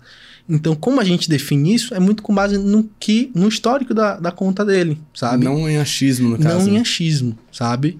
Então, exemplo, pegar um cliente que nunca investiu, o cara falou, pô, André, quero faturar é, 30 mil, 50 mil, sei lá, 50 mil que seja. Mas o cara nunca rodou uma campanha, não tem dado nenhum, fica totalmente inviável a gente, pô, definir quanto é que. Como é que a gente vai chegar nesse objetivo, quanto a gente precisa. Então, o primeiro ponto é a gente olhar para trás, sabe? Uhum. Então, no digital e até no tráfego propriamente assim, eu vejo que muita gente às vezes desconsidera essa história, sabe? Não olha para trás, não vê os números, não olha nada e fica às vezes tentando, que eu falo, dar murro em ponta de faca ali, tentando um, atingir um determinado resultado, tudo. Não olha para trás para entender os números, entender o que, que de fato tá acontecendo no negócio dele, né? Pô, o problema é onde? Na oferta, é, na página, sabe? Não, não, olha, não se atenta para isso e aí, consequentemente, é, às vezes não atinge o objetivo nunca, sabe? Por isso. Então, voltando aqui respondendo a pergunta, Legal. o primeiro ponto que a gente olha sempre é o histórico e com base no histórico te define quanto é que vai ser investido mais ou menos de acordo com o objetivo do cliente, sabe? E pegando esse cenário todo de análise, né, de, por exemplo, olhar o histórico e definir a campanha. Depois de soltar o anúncio, quais são as principais métricas que você não, não pode deixar de analisar? Perfeito. Então, eu acho que para explicar isso, eu acho que a galera precisa primeiro, ver com os olhos que a gente vê. Primeiro, então a gente. Todo. Um exemplo, digamos que a gente vai fazer uma captação de leads. Show. Algo mais fácil de explicar. Existe processo. A pessoa, primeiro, exemplo, precisa ver o anúncio. Então, exemplo, a gente olha, um exemplo, dentro do funil, CPM, certo? Pô, aquele anúncio ali, um exemplo, já foi impresso assim quantas vezes, sabe? Ou Quanta, quanto a gente pagou para poder atingir mil pessoas? 10 reais, certo, perfeito. Fo- Fora, depois disso, pronto, as pessoas, exemplo, digamos que seja imagem, para ficar mais didático. As pessoas estão clicando no anúncio? Estão ou não estão? Pô, estão. Tá no custo de um real. Tá dentro? Perfeito. Tá dentro do que a gente quer pagar. Então, a gente passa, um exemplo, para a próxima etapa. Que é basicamente um- é o custo de quanto a gente pagou para a pessoa cair na página de destino, certo? Pronto, a pessoa caiu na página. Qual é o próximo passo? Ela se cadastrar. Então, como se trata de uma, uma campanha de captação de leads. Então, é ela basicamente é, saber quanto é que ela tá pagando para cair ali na página. Fora isso, um exemplo, caiu 10 pessoas. Pô, de 10, 4 converteram, é, 6 não converteram. Ou seja, tirando aqui um cálculo assim de padaria, 40 é, a página tá com a conversão de 40%, sabe? Ou seja, a página precisa ser melhorada. Então, um exemplo. Quais são as principais métricas? Primeiro, a gente precisa separar em métricas primárias e secundárias. Qual é a primária? É o valor do lead, como se trata de uma campanha de captação de lead. Então, basicamente, a gente precisa saber quanto a gente quer pagar no lead. Quer pagar 3 reais, a gente está pagando é, 5 reais, certo? Então, o custo está maior. Então, primeiro, ou seja, nossa métrica primária não está legal. Então, a gente precisa olhar as métricas secundárias. Quais são essas métricas secundárias? Que aí vem o CPM, certo? O CPC e o CTR. Essas são as três métricas que eu sempre analiso é, e o custo pela página. Ou seja, que eu analiso sempre em uma captação de leads. Então, um exemplo. É, digamos que a minha página, certo, está com a conversão aqui de 40%. Ou seja, o custo está muito mais caro, está 5 reais. Eu preciso analisar e ver, um exemplo, dentro desse funil aqui, se tem mais algum erro, sabe? Ou seja, o CPC está mais caro do que eu quero pagar. Pô, digamos que eu estou pagando 2 reais. Mas, por exemplo, para mesmo com a, a taxa de conversão de, sei lá, de 40% ali da minha página, se eu pagasse 50 centavos para a pessoa clicar, sabe? Consequentemente, isso iria baratear o meu custo. Então, pô, meu CPC ali, eu consigo abaixar, consigo diminuir? Pô, consegue. Então, é um dos pontos. Então, a gente separa aqui sempre métricas primárias e secundárias. Legal. Então, a métrica prim- de- primária, sim, um exemplo, traz agora para uma realidade onde esteja tudo certo para a pessoa conseguir, de fato, consumir esse, absorver esse conhecimento. Digamos que a gente quer pagar é, 3 reais no lead, a nossa taxa de conversão ali está 80%, ou seja, de o- de 10 pessoas que caem, 8 convertem. A página está perfeita. É, só que nosso exemplo, custo por lead tá caro, tá? Tá 5 reais agora. A gente queria pagar 3, só que agora tá 5 reais. Qual é o ponto? Que às vezes o erro tá exatamente no início do funil, sabe? Ou seja, o nosso CPC tá muito caro. Por quê? Porque o nosso, as pessoas não estão clicando no nosso anúncio, a gente vê através do CTR, sabe? CTR é a métrica que a gente analisa para ver o quão atrativo tá o nosso anúncio, sabe? Ou seja, as pessoas não estão clicando, então falta é, a gente fazer uma chamada para ação um pouco mais forte, sabe? Então, será que é isso? Será que não é isso? A gente está anunciando para o público certo, sabe? Então, é, as pessoas voltarem e analisarem essas métricas secundárias, que, no caso, as métricas. Então, voltando aqui para responder sua pergunta de forma mais Sim. direta. Então, Olha como é difícil falar sobre métricas aqui, né? Mas você tá É, é saindo muito bem. É porque gosto de. eu amo falar e eu gosto de explicar Arrasou. todos os pontos. para a pessoa, por exemplo, quando for analisar, de fato, levar esse conhecimento, levar Sim. o conceito por trás, né? Sim. Então, um exemplo, o meu CPC eu tô vendo que tá muito caro, sabe? Então, pô, é, as pessoas não estão clicando, preciso melhorar o meu CTR. Eu melhoro meu CTR como? Através da chamada para ação, me- segmentar melhor o público, às vezes tá muito pulverizado e por aí vai. Então, essas métricas, você vai ver que de fato ela é um funil, sabe? Todas essas métricas se ligam. Então, se você sabe que, um exemplo, as pessoas estão travando no clique, sabe? Pô, se você melhorar seu anúncio, pronto, acabou. Aí é, as pessoas vão começar a seguir aquele fluxo, sabe? E aí, consequentemente, seu lead vai ficar mais caro. Um exemplo, é, digamos que É, o, o- é, é interessante falar que, tipo assim, o funil começa através do clique. Ou seja, se o lead já vai vir caro, ou o clique já vai vir caro, pô, o lead vai sair mais caro ainda, porque já é o final do funil. Então, é sempre interessante que quando você esteja criando funil, desenvolvendo funil, o tempo, tem- o, o tempo todo você está fazendo funil, até quando você não sabe. Essa captação de lead, querendo é um mini funil, mas é. Então, quando você está fazendo isso, é interessante que você tenha muito bem claro é, quais são todas as etapas que a pessoa precisa passar. É você, de fato, sentar ali na cadeira e falar, pô, digamos que eu vi esse anúncio, eu clicaria nele ou não? Por exemplo, sou um fisioterapeuta, vi um anúncio aqui de um cara que fala que vai me ensinar a ganhar dinheiro mais com a fisioterapia. É, pô, deixa eu assistir, deixa eu ver esse anúncio aqui. Pô, me convenci? Pô, não sei. Converse, digamos que sim. Então, vamos lá. Cliquei no anúncio. Pô, deixa eu ver o que falar na página. A página tá interessante, não tá? Tá alinhado com o que ele falou no vídeo, sabe? Pô, tá, então gostei, vou me inscrever, sabe? Pô, se em algum momento ali do seu funil, algum momento ali do seu anúncio, você sente que não tá convincente para quem tá ali sentando do outro lado, com toda certeza não vai converter. Então, o primeiro ponto ali é de fato você se colocar também no lugar de quem tá de fato consumindo ali, vai consumir o conteúdo daquele anúncio, vai clicar, vai converter, é, e aí com base nisso você vai desenvolver toda, todo o funil, né? Ver se tá convincente e por aí vai. Então, então respondendo aqui, mas de forma direta as métricas, essas métricas sempre alinhadas com a métrica principal, sabe? Que no caso vai ser um exemplo CPA, no caso dessa campanha, que vai ser o custo por quanto você pagou naquela ação. E aí com base nisso, você olha todas as métricas secundárias para ver se está tudo de acordo, sabe? Perfeito. Nossa, é coisa, cara. Mas Aulas. foram aulas aqui, Nossa. velho. Aulas Agora eu fiquei mesmo. com uma dúvida. O que que deixa um, um custo por clique caro? Na maioria das vezes, assim, são duas coisas. Primeiro, o anúncio não tá com a mensagem clara. E o segundo, é, você às vezes pode estar segmentando um pouco errado, abrindo demais, sabe? O, o público ali. Então, Então, quanto melhor eu trabalhar dentro do meu funil, mais barato eu posso pagar? exato. Então, se você, Gente, eu não sabia disso não. se você Olha. tiver um anúncio, por exemplo, que conversa diretamente, fala diretamente com a dor do seu público, sabe? As pessoas vão assistir aquele anúncio. Pô, se você faz uma chamada para ação muito forte, muito clara, pô, clica aqui no botão de saiba mais.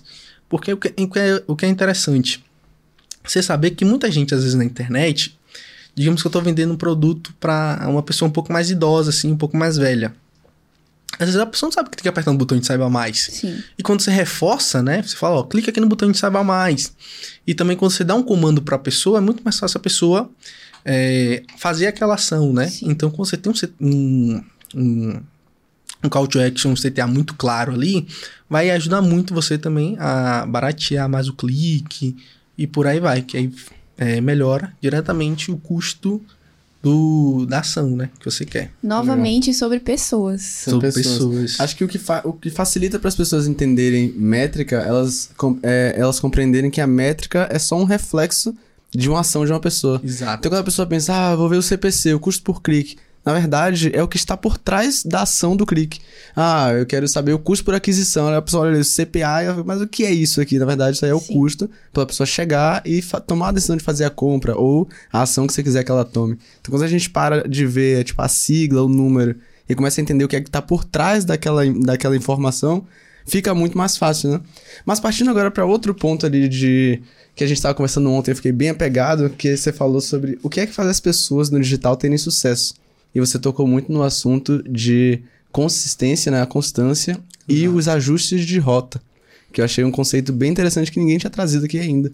Então conta pra galera o que, o que seria essa constância, mas principalmente esse ajuste de rota que você comentou. Perfeito, mano. Ó, primeiro aqui eu acho que eu vou trazer um pouco mais, acho que da minha visão de vida, do que eu acredito, das minhas crenças, sabe? Então, crença, a forma como a gente enxerga o mundo, as coisas que acredita, como a gente quer fazer alguma coisa, vai diretamente impactar em todos os nossos resultados, sabe? Então, voltando aqui para aquele assunto de é, a sociedade muito, tipo assim, cobra da gente muito cedo. Então a gente tem aquela cultura do imediatismo, sabe? Muita gente entra no digital querendo o quê? querendo fazer logo 6 em 7, querendo logo ter seu primeiro milhão, ganhar carro. Então, muita, muitas pessoas utilizam dessa promessa, né? Até para poder vender cursos. E qual é o ponto? É que as pessoas entram querendo isso. E se algo não acontece, sabe? E isso obviamente que não vai acontecer, é, raras exceções, de fato a pessoa vai acertar a mão no produto, que consequentemente vai é, dar todo esse faturamento para a pessoa. O principal ponto é que, de fato, as pessoas não vão conseguir, sabe? Logo esses resultados imediatos de, de início. E aí, muitas das pessoas ficam, de certa forma, desanimadas, e aí, consequentemente, desiste, por aí vai. Então, por que eu tô falando isso? Porque muitas pessoas é, chegaram para mim, pô, André, não tô atingindo aqui ainda meu. Exemplo, chegou uma vez, uma vez um cliente que queria atingir 6 em 30, sabe? Fazer 100 mil reais ou mais em 30 dias. Exato, 100 mil reais ou mais em 30 dias. E aí, qual é o ponto? Que basicamente ele precisava. Ele achava que o problema era tráfego. Só que o problema não era tráfego. As pessoas viam a oferta dele, só que a pessoa não gostava, porque estava muito distoante, sabe? Então, qual era o ponto? Ele precisava melhorar a oferta dele, né? Para poder fazer tudo isso. E aí, a gente foi tentando melhorar a oferta, lapidando. Então, acho que um dos pontos do, do digital, assim como tudo na vida, quando você está começando a fazer esses ajustes, primeiro, às vezes seu faturamento vai cair para depois subir, né? Então, a mesma coisa, você está estudando para alguma prova, alguma coisa, é, você está, um exemplo, tá aprendendo alguma coisa, e às vezes você já sabia um pouco, primeiro, seu desempenho cai um pouco para depois Sim. subir novamente, né? E aí, qual era o ponto? Que as pessoas não começavam a não conseguir esse resultado, o resultado começava a baixar, a pessoa começava a ficar logo desesperada, sabe? E não via que o principal ponto é exatamente o primeiro ponto aqui que entra é a constância. Ou seja, pô, meu faturamento tá caindo, tem algum ponto acontecendo. É, a pessoa logo se desesperava, tudo, e consequentemente não queria dar prosseguimento, queria fazer às vezes, ah, volta tudo do jeito que tava porque tava bom. E aí não tinha constância de seguir melhorando, sabe? E, e muitas das vezes, ou nesse, nesse caso, ou no caso de a pessoa às vezes não conseguiu o resultado que quer, desanima, fala. Por quê? Porque a gente vem com essa, essa expectativa alta. Não consegue, e aí fala, ah, vou desistir, isso não é mais para mim. É, pô, eu tô tentando aqui há muito tempo, não tô conseguindo. Aí quando você vê a pessoa tá, tá tentar tentando há seis meses, Sim. sabe? Não tem nem tempo de fato de gerar aquele aprendizado. Então, o primeiro ponto é você ter constância. É você criar um plano de ali, pô, dois anos, sabe? É você sair dessa cultura, dessa corrida do imediatismo e ir de fato para a corrida do longo prazo, que é isso que vai fazer com que você tenha sucesso na internet, sabe? Ou em qualquer área da vida. É de fato você escolher e fazer alguma coisa, não porque você quer agora, mas porque você quer lá na frente, sabe? Você quer atingir aqueles objetivos. Então, o primeiro ponto é a constância de, pô, quero me desenvolver nisso, quero ficar bom nisso. Vamos fazer isso até o fim, sabe? Pronto. Segundo ponto é você não ser burro, sabe? Porque, por exemplo, você tem constância, é, é totalmente diferente de você, por exemplo, ficar batendo no mesmo erro, sabe? E aqui que entra a correção de rota. E é aqui que eu vi que eu tirei clientes que estavam fazendo ali menos de a gente, 6 em 7, do que é, menos do que 6 em 30 ali, com faturamento menor do que 100 mil em é, 7 ou 30 dias, para é, além disso, né? Para mais múltiplos 6 em 7 ali e múltiplos 6 em 30. É, pô, a gente tá errando nisso. Só que a gente, um exemplo, tá indo pelo caminho B aqui, sabe? E aí, dentro do caminho B, a gente tá tentando, tentando, fazendo tudo, não tá dando certo. Pô, vamos sentar o que é que tá dando certo, o que é que tá dando errado. É, é corrigir a rota, sabe? Pô, perfeito, tá começando a dar ruim aqui. Vamos voltar, vamos sentar aqui, vamos ver para onde é que a gente precisa ir agora. Pronto. É, vamos fazer isso. Aí começa. É ter essa correção de rota muito bem claro. Porque o principal ponto, tráfego, marketing, tá o tempo todo mudando, sabe? Uma coisa que fun funcionava lá atrás não vai mais funcionar. Uma coisa que está funcionando hoje, amanhã às vezes não pode funcionar. E aqui que está o ponto, de você nunca se desesperar, sabe? achar que um exemplo, marketing, eu tenho um amigo que tudo, um exemplo é, do tráfego, ele tá testando alguma coisa. Uma época ele tava testando criativo dinâmico, ele falou, tá dando muito bom, mano, tô tendo muito, muito resultado. Aí passou um mês ele testando assim, ele falou, mano, tá dando ruim, marketing tá acabando. e, e, aí não tinha aquela postura, ele falou, pô, beleza, tá dando ruim, o que é que eu preciso fazer agora, sabe? Então, essa correção de rota, você saber para onde você tá, tá indo, sabe? Pô, quais são as ações que eu tô tomando aqui que de fato estão fazendo com que eu atinja esse objetivo. Pô, são essas aqui. O que é que eu preciso fazer agora? Porque é muito aquela frase: o que nos trouxe até aqui vai ser o que vai fazer com que a gente vá adiante, né? Então, o tempo todo você precisa estar tá mudando a rota. Você precisa saber onde, onde você tá, sabe? As pessoas não têm clareza do que estão fazendo, como estão fazendo. E muitas das vezes eu já entrei em conta que a pessoa estava fazendo tudo certo, estava fazendo uma coisa que estava funcionando muito, aí para de fazer, só que a pessoa não estava nem tendo clareza do que estava fazendo, e aí para de fazer aquilo, sabe? E aí, consequentemente, para de dar resultado. Então, quando a gente fala aqui de constância e correção de rota, pô, você precisa ter constância, saber para onde você quer ir e ter de fato aquele comprometimento em entregar o máximo que você pode, sabe? E, é, de fato o comprometimento ali. E o segundo é você saber para onde você está indo, sabe? Um exemplo, pô, quero atingir um 6 em 7, aqui o mais popular sim. Só que você tá ali, é, não tá fazendo conteúdo, não tá fazendo as coisas que precisa ser feito. Pô, você vai atingir? Dificilmente, sabe? Então você também precisa alinhar é, tua, as suas ações, sabe? É, com, com as suas ambições. Então você precisa saber, sabe? Ter muito bem claro, pô, essa a minha ação aqui vai de fato fazer com que eu atinja esse objetivo? Pô, não vai. Pô, por que eu tô fazendo ela ainda, sabe? É, pô, mas empate, atingir em 6 em 7. Preciso. Hipotético, não, não necessariamente precisa fazer isso. Preciso responder todo mundo no meu direct. Preciso responder todas as perguntas. Pô, a pessoa não tá fazendo, ela não sabe Uhum. E às vezes a pessoa espera uhum. atingir aquele objetivo, só que ela não está fazendo o que precisa ser necessário. Então, essa correção de rota, você precisa saber o tempo todo onde está. E aí, pô, não estou fazendo. Começa a fazer. E aí vai e vai. E é interessante que é um caminho onde não tem fim, sabe? Essa correção de rota, essa melhoria é constante. Você nunca pode parar, sabe? E aí, consequentemente, quando você atinge, você vê, pô, é tipo organização organiza as coisas e tá tudo. Não, vai bagunçar, você precisa organizar de novo. A organização é uma coisa constante e por aí vai. Então, os dois pontos, assim, para todo mundo ter sucesso no digital: primeiro, constância, segundo, correção de rota. Acho que são, são os dois pontos que faz qualquer pessoa, de fato, Top. decolar. Ótima sabe? explicação. É verdade. Ontem você estava comentando com a gente sobre a importância de criar uma boa oferta, né? E que muitos players do mercado eles não fazem o teste é, de narrativa da forma correta. Então, eu queria saber de você o que, que é esse teste de narrativa e qual é a forma correta de fazer. Perfeito. É, tem um cliente que acho que é um dos pontos que a gente faz com mais maestria, assim, é de fato testar narrativa. E como é que a gente faz isso? A gente vai lá, vai fazer um produto novo, a gente desenvolve uma narrativa daquele produto e a gente testa daquilo de uma forma mais barata, digamos assim, possível, sabe? Ou seja, a gente solta um, um e-book, digamos assim, a um preço de 97, utilizando aquela narrativa no vídeo de vendas e utilizando aquela narrativa no anúncio. Pô, tá tendo uma conversão muito alta. Vamos alavancar um pouco mais isso. Vamos botar um, um produto ali com um ticket médio de 500 reais, uma média assim. Pronto, validamos também, conseguimos vender. Ou seja, essa é uma oferta que aguenta com que a gente leve tráfego, que a gente leve pessoas para receber. Então, acho que esse é o primeiro ponto para a gente, de fato, começar a testar narrativas. É testar sempre, um exemplo, da forma mais barata possível. É o que a gente chama de MVP, não é? Ou seja, de acordo com, com o que a gente vê, que a gente testa, tem uma coisa genial que eu aprendi com o Aguiari, que é o ciclo da captação, que basicamente é pesquisa, certo? Ou anúncio, é, pesquisa, e aí essa pesquisa a gente vai fazer novas páginas de captura e novos anúncios, sabe?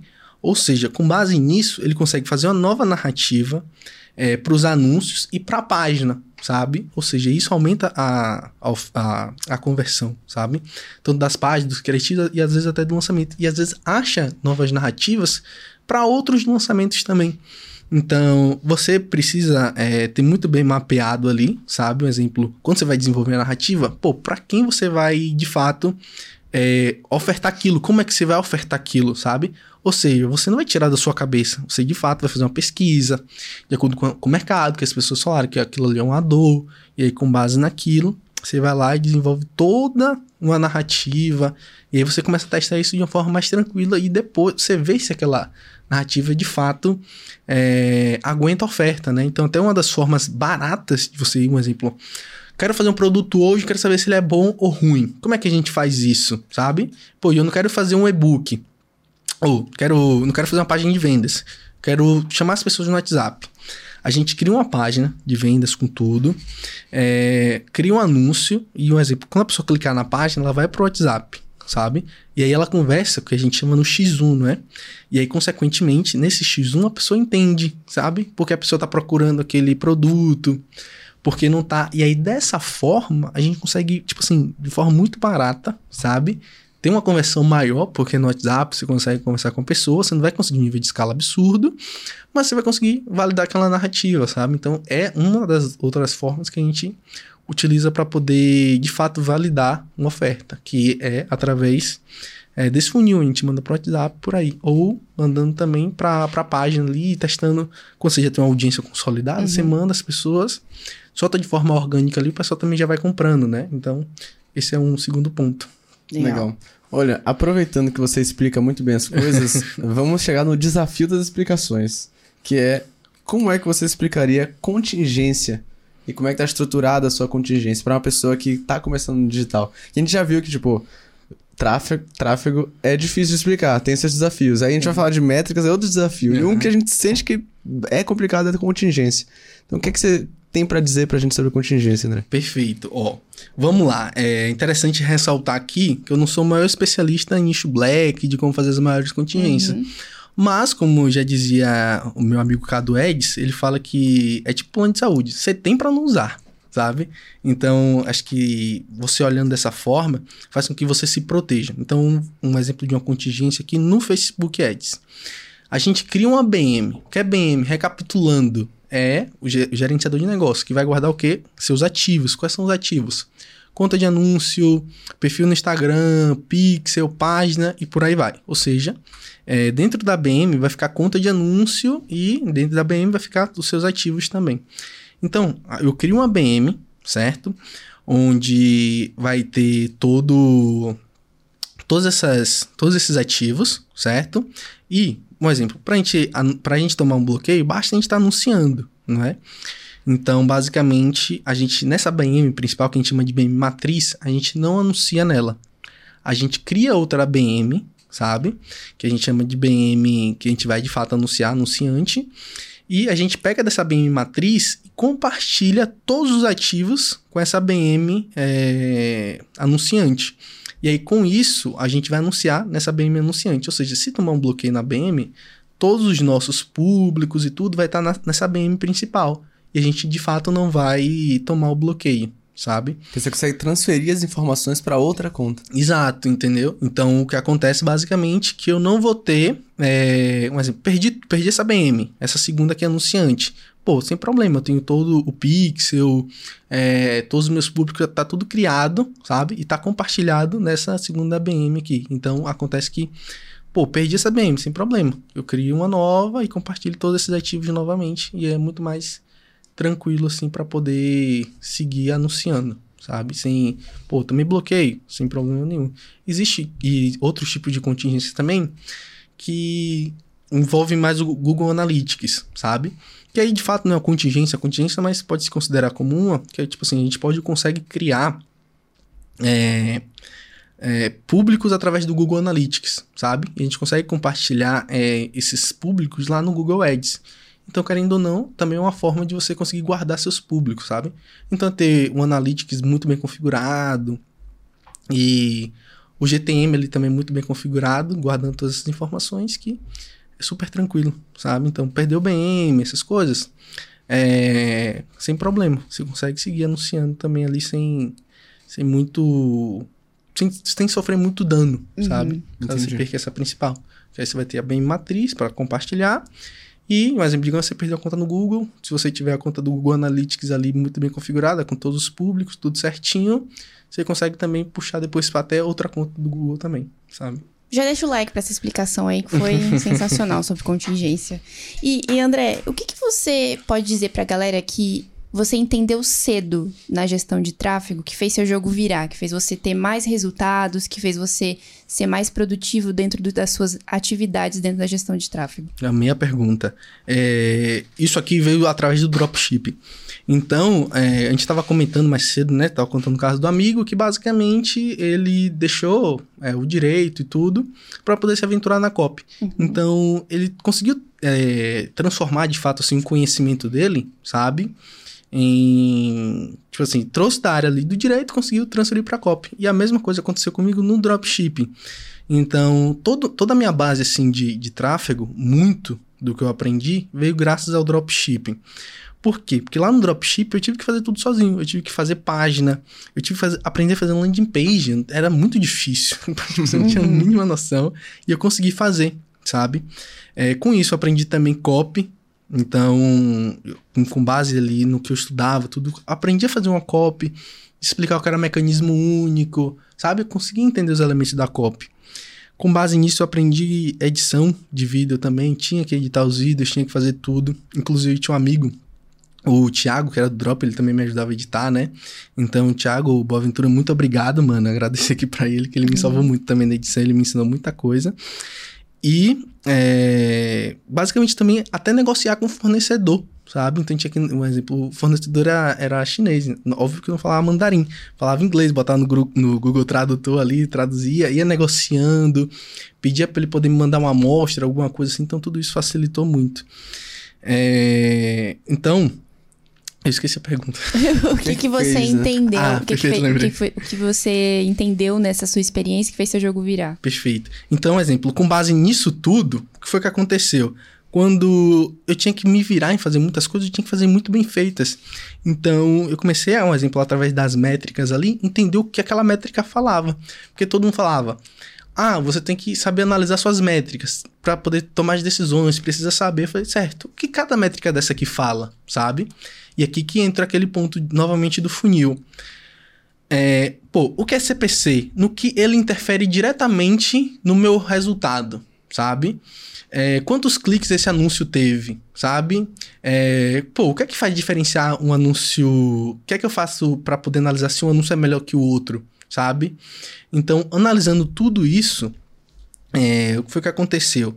Eu comecei a entender que me ajudou. Isso, isso é o que eu consigo ter clareza. Eu tive isso muito cedo. É saber que cada métrica daquela ali vai me falar, sabe? Então, quando eu bato o olho numa campanha e minha coluna tá do jeito que eu crio ali, a, a coluna de métrica, então as métricas no Facebook, você pode, um exemplo, ordenar do jeito que você quiser. Se você uhum. quiser botar uma métrica só, você pode botar e por aí vai. É, então, a ordem que eu boto toda a minha coluna ali eu vejo todo um funil. Então, primeiro entra impressão, alcance, impressões, frequência. Aí vem depois CPM, pô, DCPM. Aí vem cliques no link, sabe? Pô, depois vem CTR, é, vem é, o, o custo desse clique no link. Vem um CTR. E aí, após isso, vem o custo da pessoa cair na página, é, quantidade. Antes disso, também esqueci de mencionar. Entra, um exemplo, tô anunciando vídeo, pô, é, tem os custos, tem as a porcentagem de quantas por cento da pessoa visualizou, sabe? Qual o custo que eu paguei para a pessoa poder assistir meu anúncio até o final. E eu descobri que tudo isso do funil importava muito, sabe? Te, tive uma clareza estúpida que eu falei, pô, certo. Você vê como a forma como hoje, como isso é claro, na época para mim não era claro. Uhum. Pô, as pessoas estão vendo meu anúncio até o final. Então ela não sabe que tem que clicar, sabe? Então meu CTR tá baixo não é porque, um exemplo, meu CTR tá fraco, é porque as pessoas não estão vendo meu anúncio até o final. O que é que eu preciso fazer? Fazer com que essa retenção aumente. O que é que tá acontecendo aqui em 75% para frente que tá fazendo que as pessoas saiam, sabe? Pô, é uma frase que, sei lá, que confunde a cabeça da pessoa. Vamos deixar isso uma, uma comunicação um pouco mais clara? As pessoas estão passando pelo funil, estão assistindo todo o vídeo. Ou seja, quando eu tive essa clareza de saber o que acontece em cada etapa, isso aí, de longe, de longe, de longe, foi o que fez eu começar a virar os jogos, sabe? Top. Então, como foi que eu acertei no meu primeiro produto? Que eu comecei numa frequência de teste, só que agora eu tava na frequência de teste muito rápida, sabendo por que aquele produto tava dando ruim, Legal. sabe? Pô, a oferta tá ruim aqui, melhorava a oferta e tudo, não tá indo. Pô, já sei que, pô, vamos testar outro produto para ver se esse organizar a, a oferta de uma forma diferente dá certo. E eu comecei a fazer isso, e aí foi assim que eu descobri como, de fato, é, estruturar, descobrir qual- onde é que tá o erro, e isso aí fez com que eu atin- é, acertasse naquele meu produto vencedor, sabe? Legal. Então, de longe, assim, foi ter a clareza de que cada métrica fala. Então, acho que o principal ponto não é você saber o que todas as métricas falam, sabe? Uhum. Não, pra galera também não ficar muito noiada nisso. Mas é saber, é, dentro das métricas principais e secundárias, de acordo com o teu objetivo, pô, é entender o que tá acontecendo, Que foi o sabe? que você mencionou lá atrás, né? Que mais do que você falar sobre. É, Não, explica, um jeito mais simples de explicar sobre métricas é saber o que, que a- as métricas estão querendo te dizer, o que, a- o que existe por trás dos números. Exato. Exato, exato. Não é aquele, aquela paralisação matemática. Você olha pra função e fala, Ai, meu Deus, Deus. Ai, não. Perdi que dinheiro, fali. É, e você não Só tenta entender não. o que é que aquela função quer te Uhum. dizer, que você só tá focado nos números. É a mesma coisa das métricas, né? Exato. Então é sobre o, o que elas significam e não sobre o que você tá vendo ali, que é aquela sigla com um númerozinho. Exato. É. E aí, quando você entende cada métrica, cada número, você sabe que cada número ali é uma pessoa, sabe? Então, quando você entende isso, se coloca no lugar, pensa com cuidado, Em cada etapa do funil. cada etapa, você sabe porque você sabe. Quando você se bota Legal. de fato no lugar, você sabe. Pô, a pessoa tá travando por causa disso daqui, ó. É, sei lá, a pessoa tá caindo, no- não tá nem clicando no meu anúncio. Pô, foi porque no meu anúncio, eu, de fato, passei clareza. Pô, deixa eu Uhum. sentar, deixa eu ver se eu passei ou não passei, sabe? E por aí vai. É você ter o cuidado. É aquilo que a gente tá falando. Marketing todo, é tudo acho, na vida. É sobre pessoas. É a forma como a gente se relaciona com as pessoas, é tudo. Então, quando você para de olhar pra número e começa a falar, pô, esse número aqui, ó, foi 100 pessoas. Aqui, ó, foi 100 pessoas que viram meu anúncio, sabe? E aí você, pô, aqui, ó, 2 mil agora que, sei lá, que viram meu vídeo até o final. Quando você vai tendo essa postura, assim, essa clareza, isso aí vai fazer com que você tenha muito resultado, sabe? Que você pare de ficar noiado, bitolado em número, sabe? E você fica muito mais focado em, de fato, melhorar a experiência da pessoa que vai consumir aquele conteúdo, que vai se cadastrar para aquele, pra aquele evento, vai comprar, seja lá o que for que ela for fazer, O sabe? jogo Perfeito. vira quando você entende que a- os números revelam o comportamento humano. Exato, Então é sobre Consequentemente, você vende mais se você faz isso. Definitivamente. exato. E talvez você entre também, sabe pelo quê? Hum, Os maiores produtores da QIFI e possa, quem sabe, quem concorrer sabe? o quê?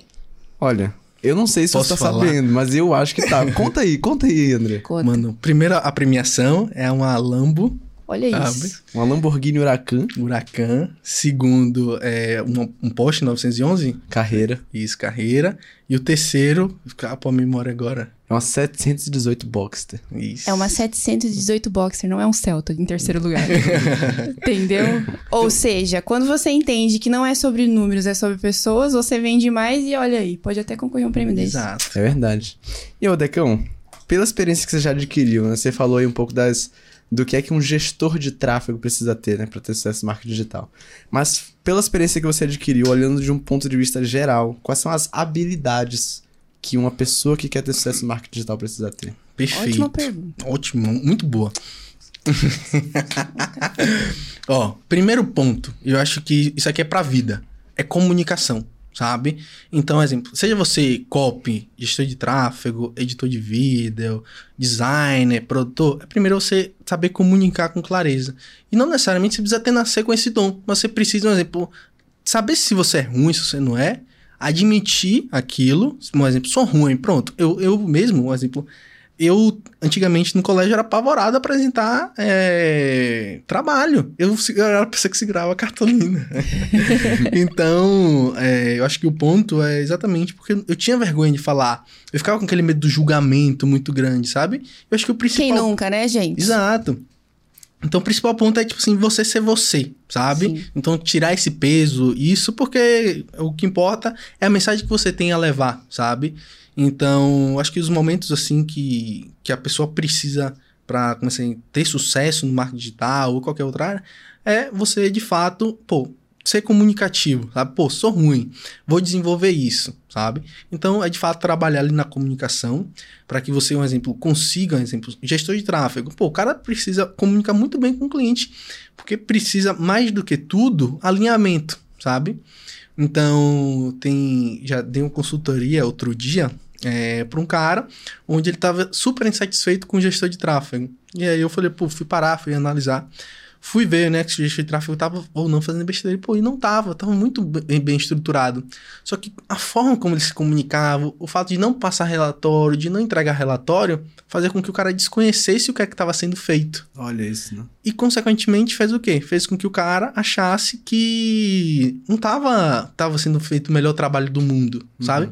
Então, a comunicação, ela vem para poder, de fato, quebrar essas barreiras e aproximar muito mais sabe? Então, seja você produtor, expert, seja o que, é, seja o que for, qual produtor, tenha uma comunicação muito bem clara, sabe?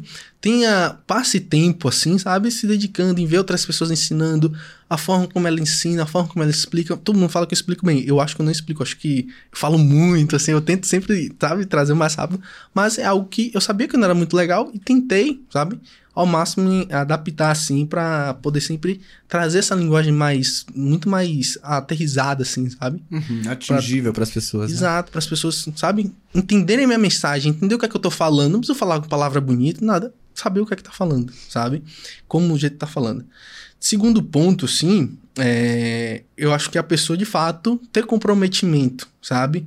Então, exemplo, muita gente fala: ah, você é gestor de tráfego, gestor de tráfego é difícil, é, precisa mexer com números. Não necessariamente. Tipo assim, você vai mexer com número, mas você não precisa ser um gênio da matemática, sabe? É, ou copy acha que ah, a, a pessoa tem que ser muito boa em escrever, sabe? Às vezes não necessariamente, sabe? Às vezes até você não saber escrever, às vezes é bom porque você não vem, vai com vício, sabe? Então é muita forma que a gente vai lidando com, com as coisas, como a vida, assim, de fato apresenta todos esses desafios.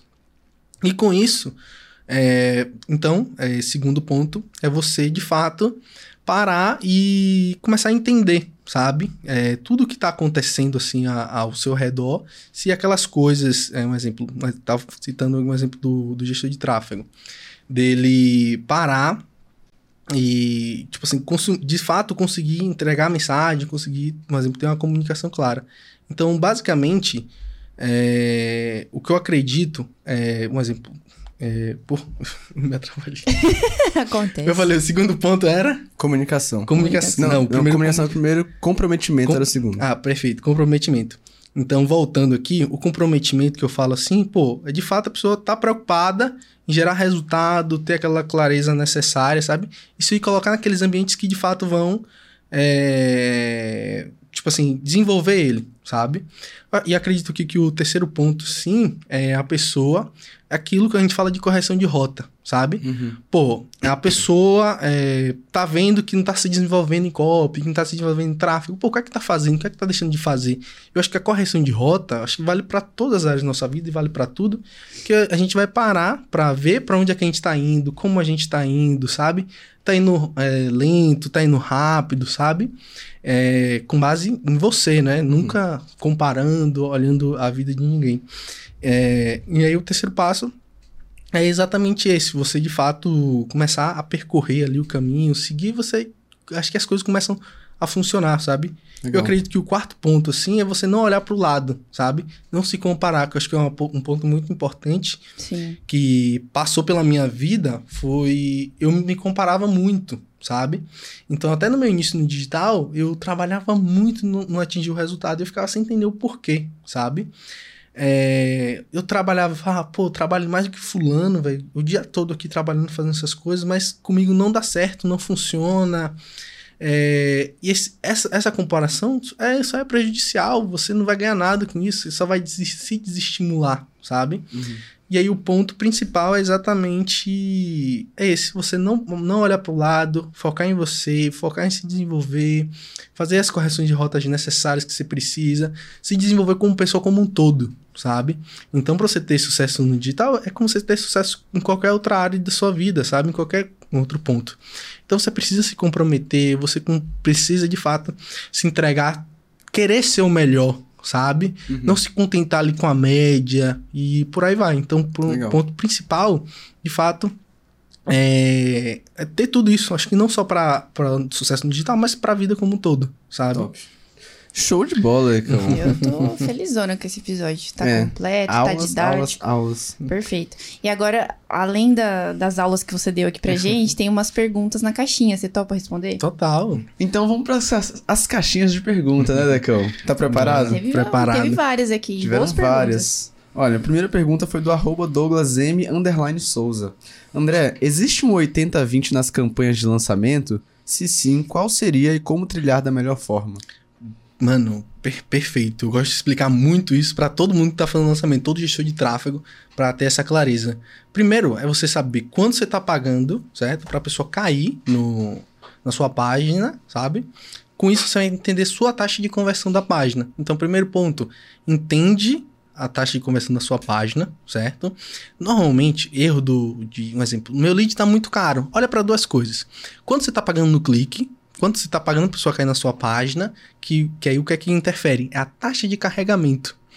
Se a, se a sua página tá carregando, tipo assim, 4 ou 5 segundos, você tá perdendo muito tráfego, sabe? Então é você saber quantas pessoas estão clicando, quantas estão caindo na página. Ou seja, você descobrir sua taxa de carregamento. Dentro da taxa de carregamento, caiu é, 10 pessoas. Ou, pronto, caiu 10 pessoas. É, 6 converteram, 60%, sabe? Da página tá convertendo. Para tráfego com tráfego, um exemplo, ah, tráfego para lançamento com investimento ali de menos, um exemplo, menos 500 mil, eh, de 500 mil, assim, mais ou menos, 500 mil para baixo, é, a página tem que converter em torno de entre no mínimo 60 a acho que o máximo que eu já fiz aqui foi 73%, sabe? Então, e, e tem amigos que já chegaram até 80% da página de a taxa de conversão da página, né? Então, olha para essas duas coisas. Vamos botar três coisas aqui. Primeiro, taxa de carregamento da página. Melhor, vamos seguir a ordem do funil. Vê quando é que você está pagando no clique. Após isso, vê quanto você está pagando para a pessoa cair na página, que você vai descobrir a taxa de carregamento. É, vê a quantidade de pessoas clicarem e caindo na página, você vai descobrir a taxa de carregamento. E após taxa de carregamento, você vê quantas pessoas de fato estão convertendo ali na página, sabe? Pô, caíram é, mil pessoas aqui na minha página. Vou dar exemplo, tive dois mil cliques. Desses dois mil cliques, mil pessoas caíram na página, ou seja, sua taxa de carregamento está 50%. Aí tem que ser uma taxa de carregamento média de 80% para cima, sabe? Porque senão você vai estar perdendo muito tráfego. Então se atenta a isso. É, após isso, você precisa saber quantas pessoas, um exemplo, vamos lá, é, caiu, exemplo, falei o que, 2 mil pessoas clicaram, mil caíram na página e 500 con- é, converteram. Então você sabe que sua página está convertendo é, 50%, sabe? Então, basicamente, é você entender todo, todos esses pontos, esses três pontos. Entendi. Então, primeiro, sabe quanto é que você está pagando no clique, é, vê sua taxa de carregamento da página, vê quantas pessoas estão convertendo, e aí, provavelmente, você vê, o erro está no anúncio, que, as- por exemplo, o clique está muito caro, e o custo da pessoa cair na página está mais caro ainda, e, consequentemente, por mais que você tenha uma página de conversão de 80%, pô, mas está caindo três pessoas na página, do que adianta, sabe? Uhum. Então, consequentemente, se você olhar para esses três, três pontos, clique, é, pessoas que caíram na página e a taxa da- de conversão. Perfeito. É, pergunta do arroba Carlos Yuri. Na sua opinião, quais as tendências de serviço de tráfego do momento? Porque eu não gosto muito de tendência, assim, de seguir essas ondas e tudo. Mas a profissão, a- o nicho, assim, de gestor de tráfego que mais paga é gestor de tráfego para lançamento, sabe? Por quê? Porque envolve algumas porcentagens, sabe? Além de ter um fixo alto também, sabe? Então, um exemplo. Quanto um. Acho que primeiro ponto é você entender seu modelo de negócio, sabe? Eu tenho amigos que são muito felizes em atender 50 clientes, sabe? Eu não sou assim. Eu prefiro ter poucos clientes, sabe? Mas clientes que vão pagar bem ali, que eu vou, de um exemplo, conseguir me dedicar 100% ao projeto de cada um, sabe? E aí, primeiro, é você entender o seu modelo de negócio. É muitas, muitos clientes, poucos clientes, pô, com base nisso, entende isso. E aí você vai tomar a decisão.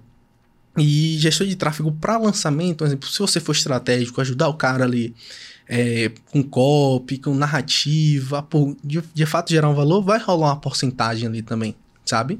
E com essa porcentagem, consequentemente, vai ser uma das, uma das formas de você escalar e ganhar muito dinheiro.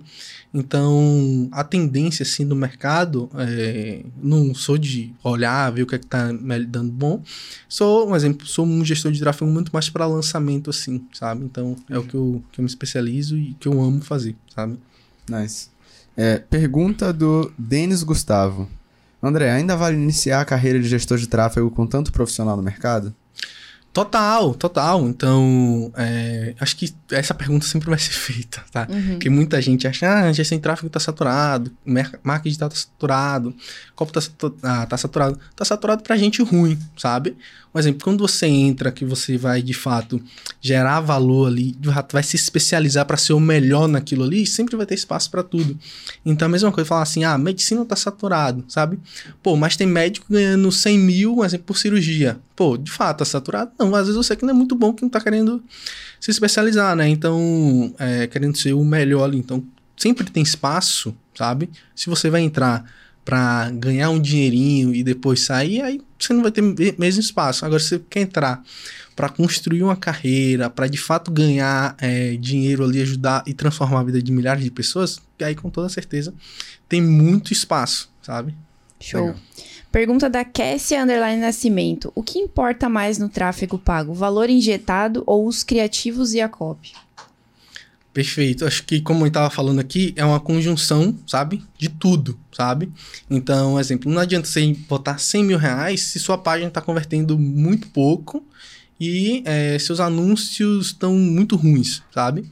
Ou seja, é você ter uma harmonia. Por exemplo, eu já tive cliente que chegaram assim no digital, já tinha uma grande bagagem do, do presencial e queria investir 100 mil no lançamento, sabe?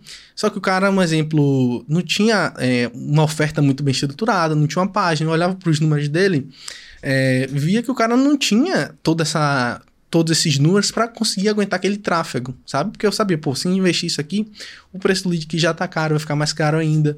Então, o dinheiro pouco importa, sabe? Não dizer que pouco importa, mas não importa tanto é, quanto você ter uma oferta muito bem validada, saber exatamente quem é o seu público, sabe? Ter um funil bem montado. Porque com funil bem montado, aí tem a certeza que a pessoa vai conseguir ter bons resultados. Então, não é só o dinheiro, sabe? Show. É, uma pergunta do Sou Pedro Dantas. O que te motiva todos os dias a não desistir? Caraca, mano, essa pergunta é forte, assim. Reflexiva. reflexiva.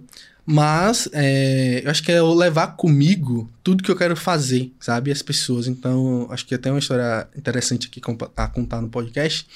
É, um, um exemplo, quando estava iniciando dropship, tudo, precisou fazer investimentos. E uma das pessoas que confiaram em, é, me dar dinheiro foi minha avó, sabe?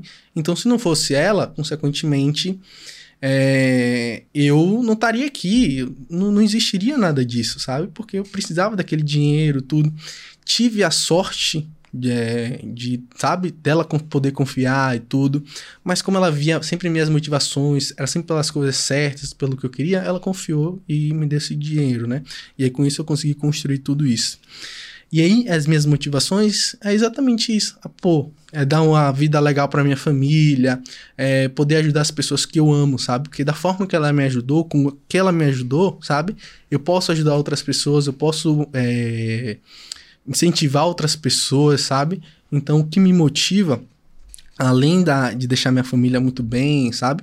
Porque eu acredito que um dos pontos principais de você. É, na vida, assim, de, de, tipo assim, querer ajudar os outros, primeiro você se ajudar, sabe?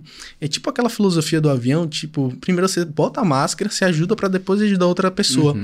Essa é a melhor forma, sabe? Por exemplo, digamos que você é meu amigo, você tá mal, precisa de dinheiro, sabe? Pô, mano, eu, você poder contar comigo, sabe? É, tipo assim, pra mim, eu poder ajudar é algo mágico.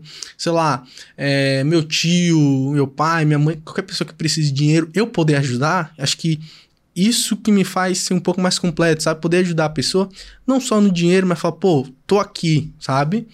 Graças a mim, tua vida foi um pouco mais fácil, sabe? A, pessoa- a vida da pessoa foi mais fácil.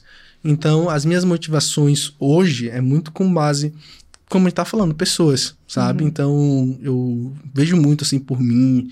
Hoje eu ainda, querendo ou não, trabalho muito, abro mão muito do meu, todo o meu tempo, mas é, sempre pensando que eu vou tá, tô ajudando mais uma pessoa, é, que de fato tô gerando a transformação, sabe? Que eu quero no mundo, porque acho que muito na nossa vida, assim, a gente sempre passa por pessoas que não são tão legais, que têm uma atitude de- muitas das vezes desonesta com a gente, tudo.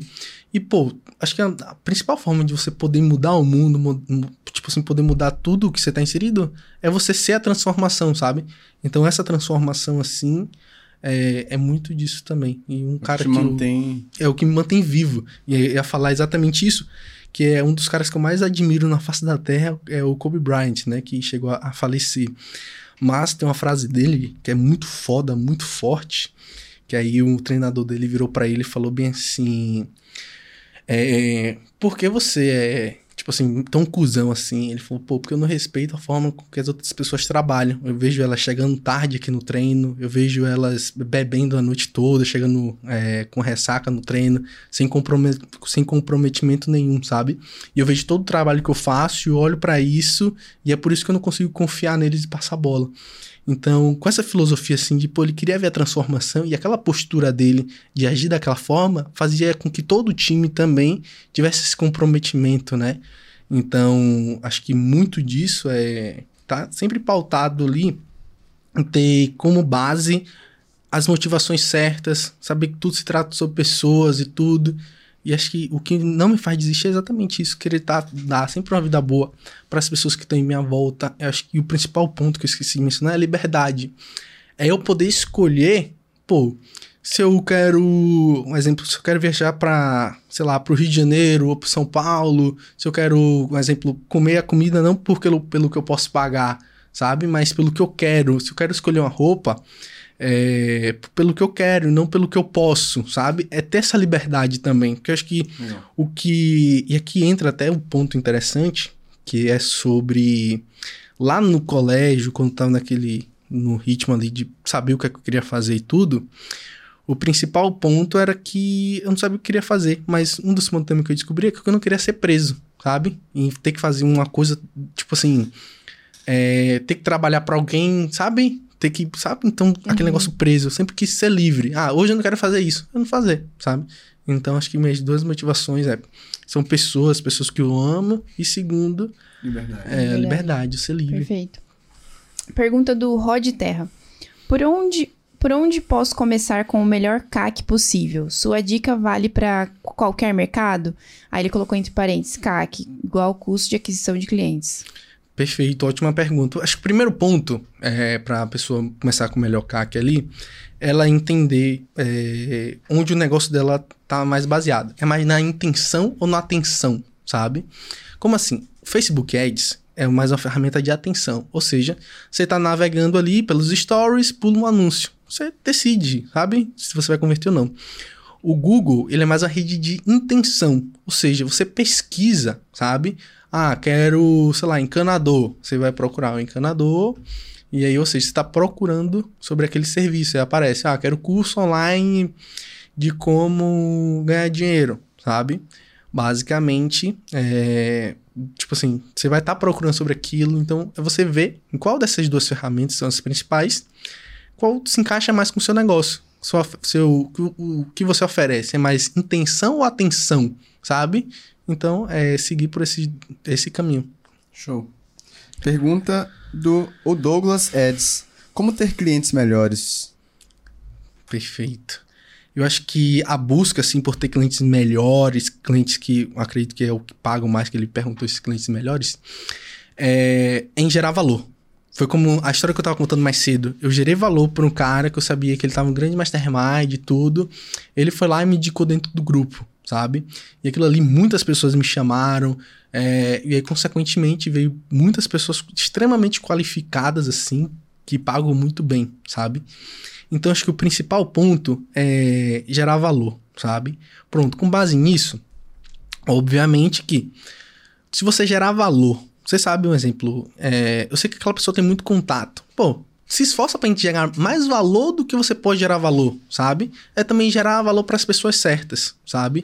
Não vou dizer pessoas certas pra, sabe, pra Não, mas eu entendi o que você tá falando. Entendeu? Tipo assim, pô, você sabe que aquela pessoa tem muito contato, tem muita coisa que ela pode te ajudar muito também, sabe? É também tá perto dessas pessoas que podem te abrir portas, sabe? Uhum. E com base nisso, você gerar um, entregar o máximo ali que com toda certeza, eu li isso no livro Napoleão Hill, que fala bem assim, pô, se você tem um, um chefe ruim, é, tipo assim, é, entregue muito mais do que, ofereça muito mais, se entregue muito mais do que de fato você vai se oferecer, tipo assim, você ofereceria porque por não gostar dele, sabe?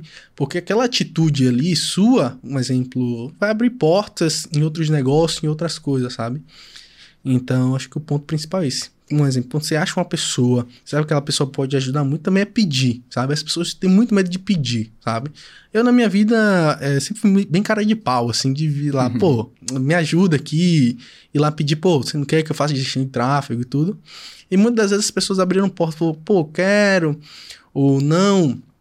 É, lembro até hoje, teve um cara, um grande player do mercado, que virou pra mim e falou, pô, não quero tráfego não, mas eu quero copy. Falei, indiquei um amigo, sabe? Ou seja, de fato, sabe? A conseguir ajudar também, então, um ponto. Então, Legal. acho que ter clientes melhores, assim, clientes que pagam bem e tudo, é, é tá como, primeiro, se eu, vamos tirar a parte técnica aqui que, tipo assim, 100% você precisa ter, sabe?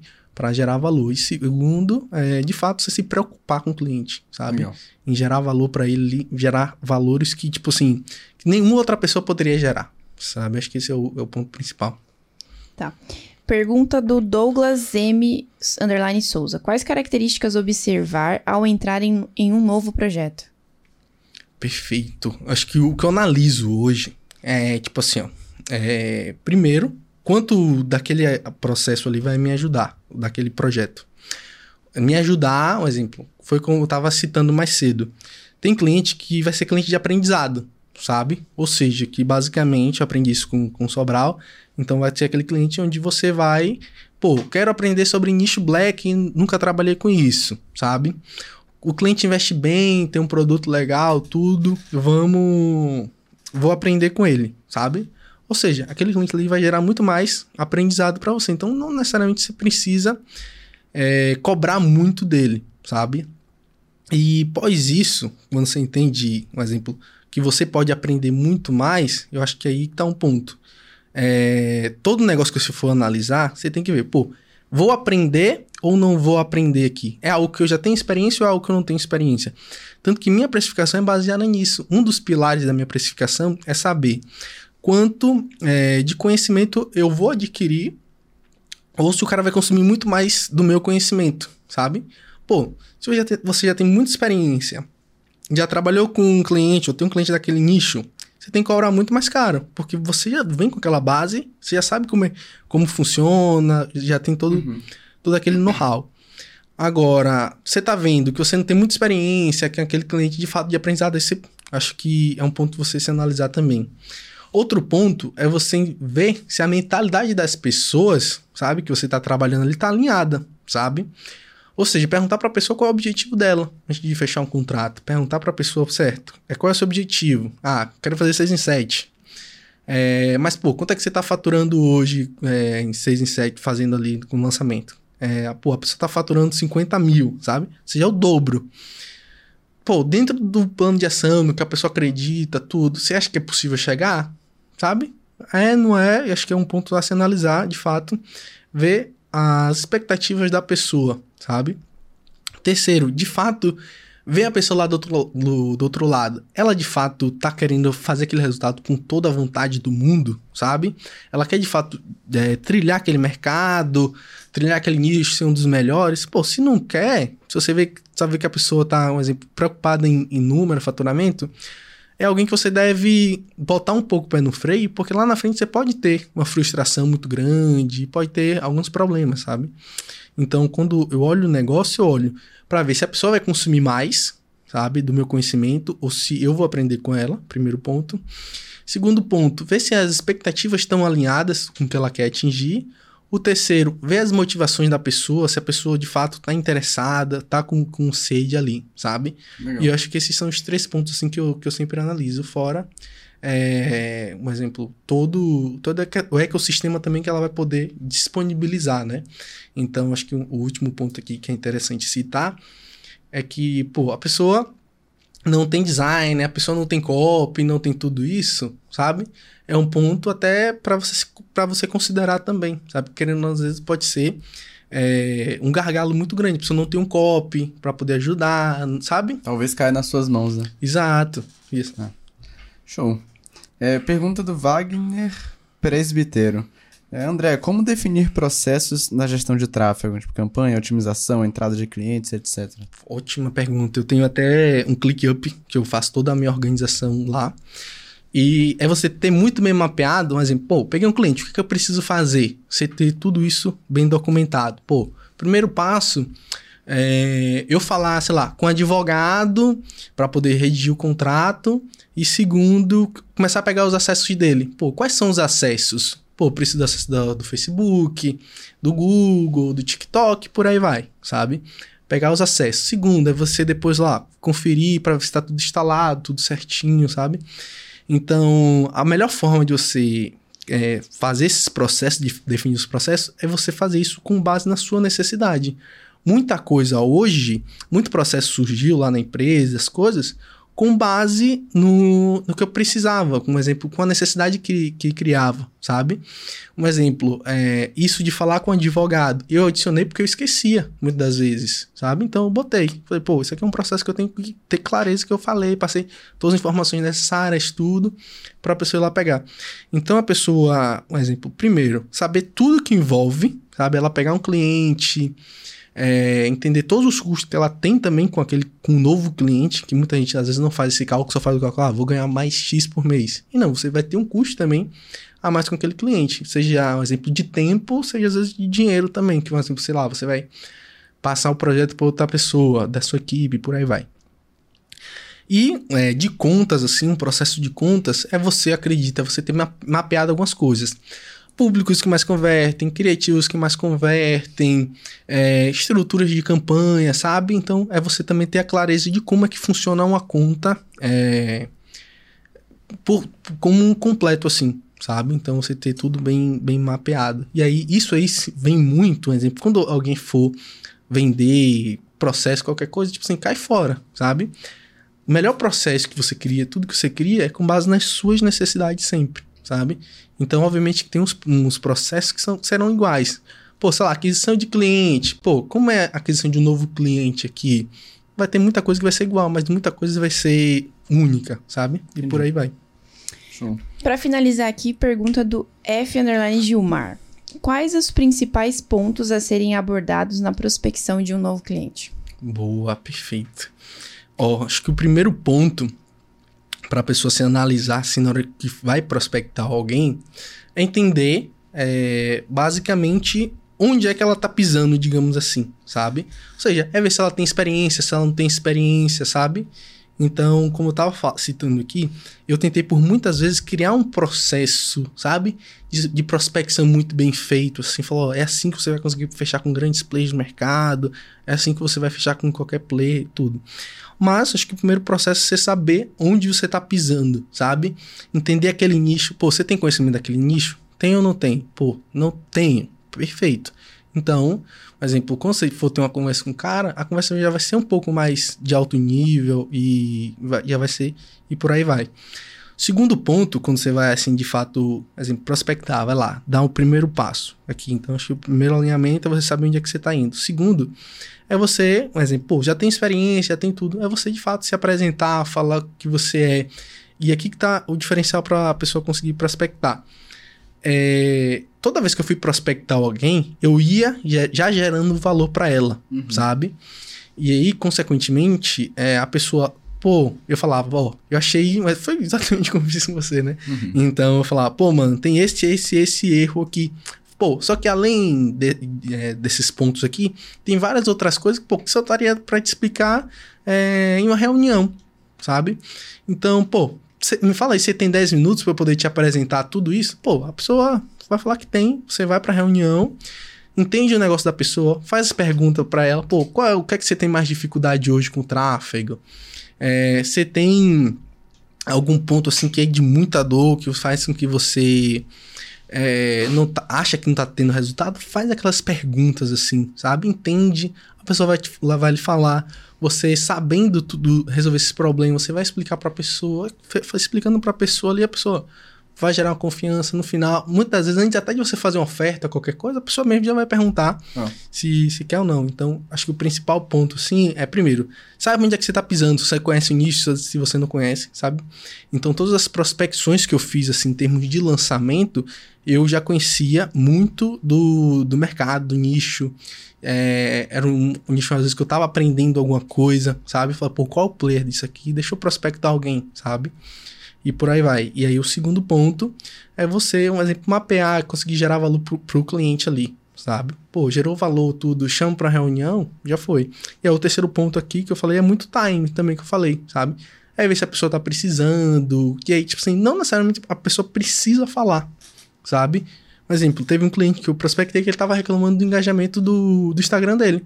Eu falei, pô, você sabia que através de tráfego pago você consegue melhorar isso? O cara, pô, é mesmo? Pô, eu fui fechei. Então, é, muito da, das coisas assim, às vezes as pessoas estão falando e você não percebe, sabe? Então, um ponto interessante também é você ter o time ali, ter o feeling para poder saber é, até resolver aquele problema, sabe? Massa. Perfeito. Hoje foi dia de aulas, hein? Sim. Aulas, eu tô até Várias pensando como aulas. é, que, como é que vai vir o próximo gestor de tráfego, que eu ia falar o quê? Aí vai ter que se esforçar, cara. Vai ter que se esforçar demais. Ó, mas não acabamos que temos uma última pergunta reflexiva que a gente faz para finalizar os nossos episódios. Decão, vamos imaginar agora que você vai criar um anúncio. Mas esse não é um anúncio comum, que vai passar simplesmente ali no Instagram ou no Facebook. Ele é um anúncio que ele vai ser distribuído em todos os canais de aquisição possíveis, sejam eles online ou offline. Então ele não só vai estar tá no Facebook, no Google, no Tabula, mas ele também vai estar tá na televisão, nos outdoors, em panfleto, em todos os canais de aquisição possíveis. E esse anúncio, o público dele é para a galera topo de funil, que ou está começando agora no marketing digital ou que está pensando em iniciar no, no marketing digital. E esse anúncio teria uma mensagem sua para essa galera. Que mensagem você deixaria para eles? Caraca, é uma coisa que eu vou ter que pensar.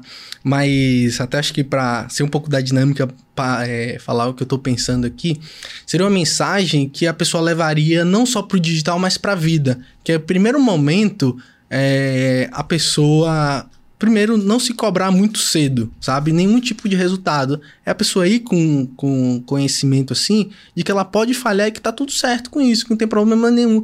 E que, muito pelo contrário, as falhas que vão fazer com que ela chegue no, no ponto, sabe? No ponto que ela quer, no, no topo ali. Uhum. Então, a pessoa, primeiro, aprender com cada falha dela. Pô, certo, falhei. Qual é o ponto aqui? O que é que eu preciso? Segundo ponto aqui, é a pessoa ter muito dentro de si por que ela tá fazendo aquilo, sabe? Para quem ela tá fazendo aquilo? É por ela? É por outra pessoa que ela quer ajudar, sabe?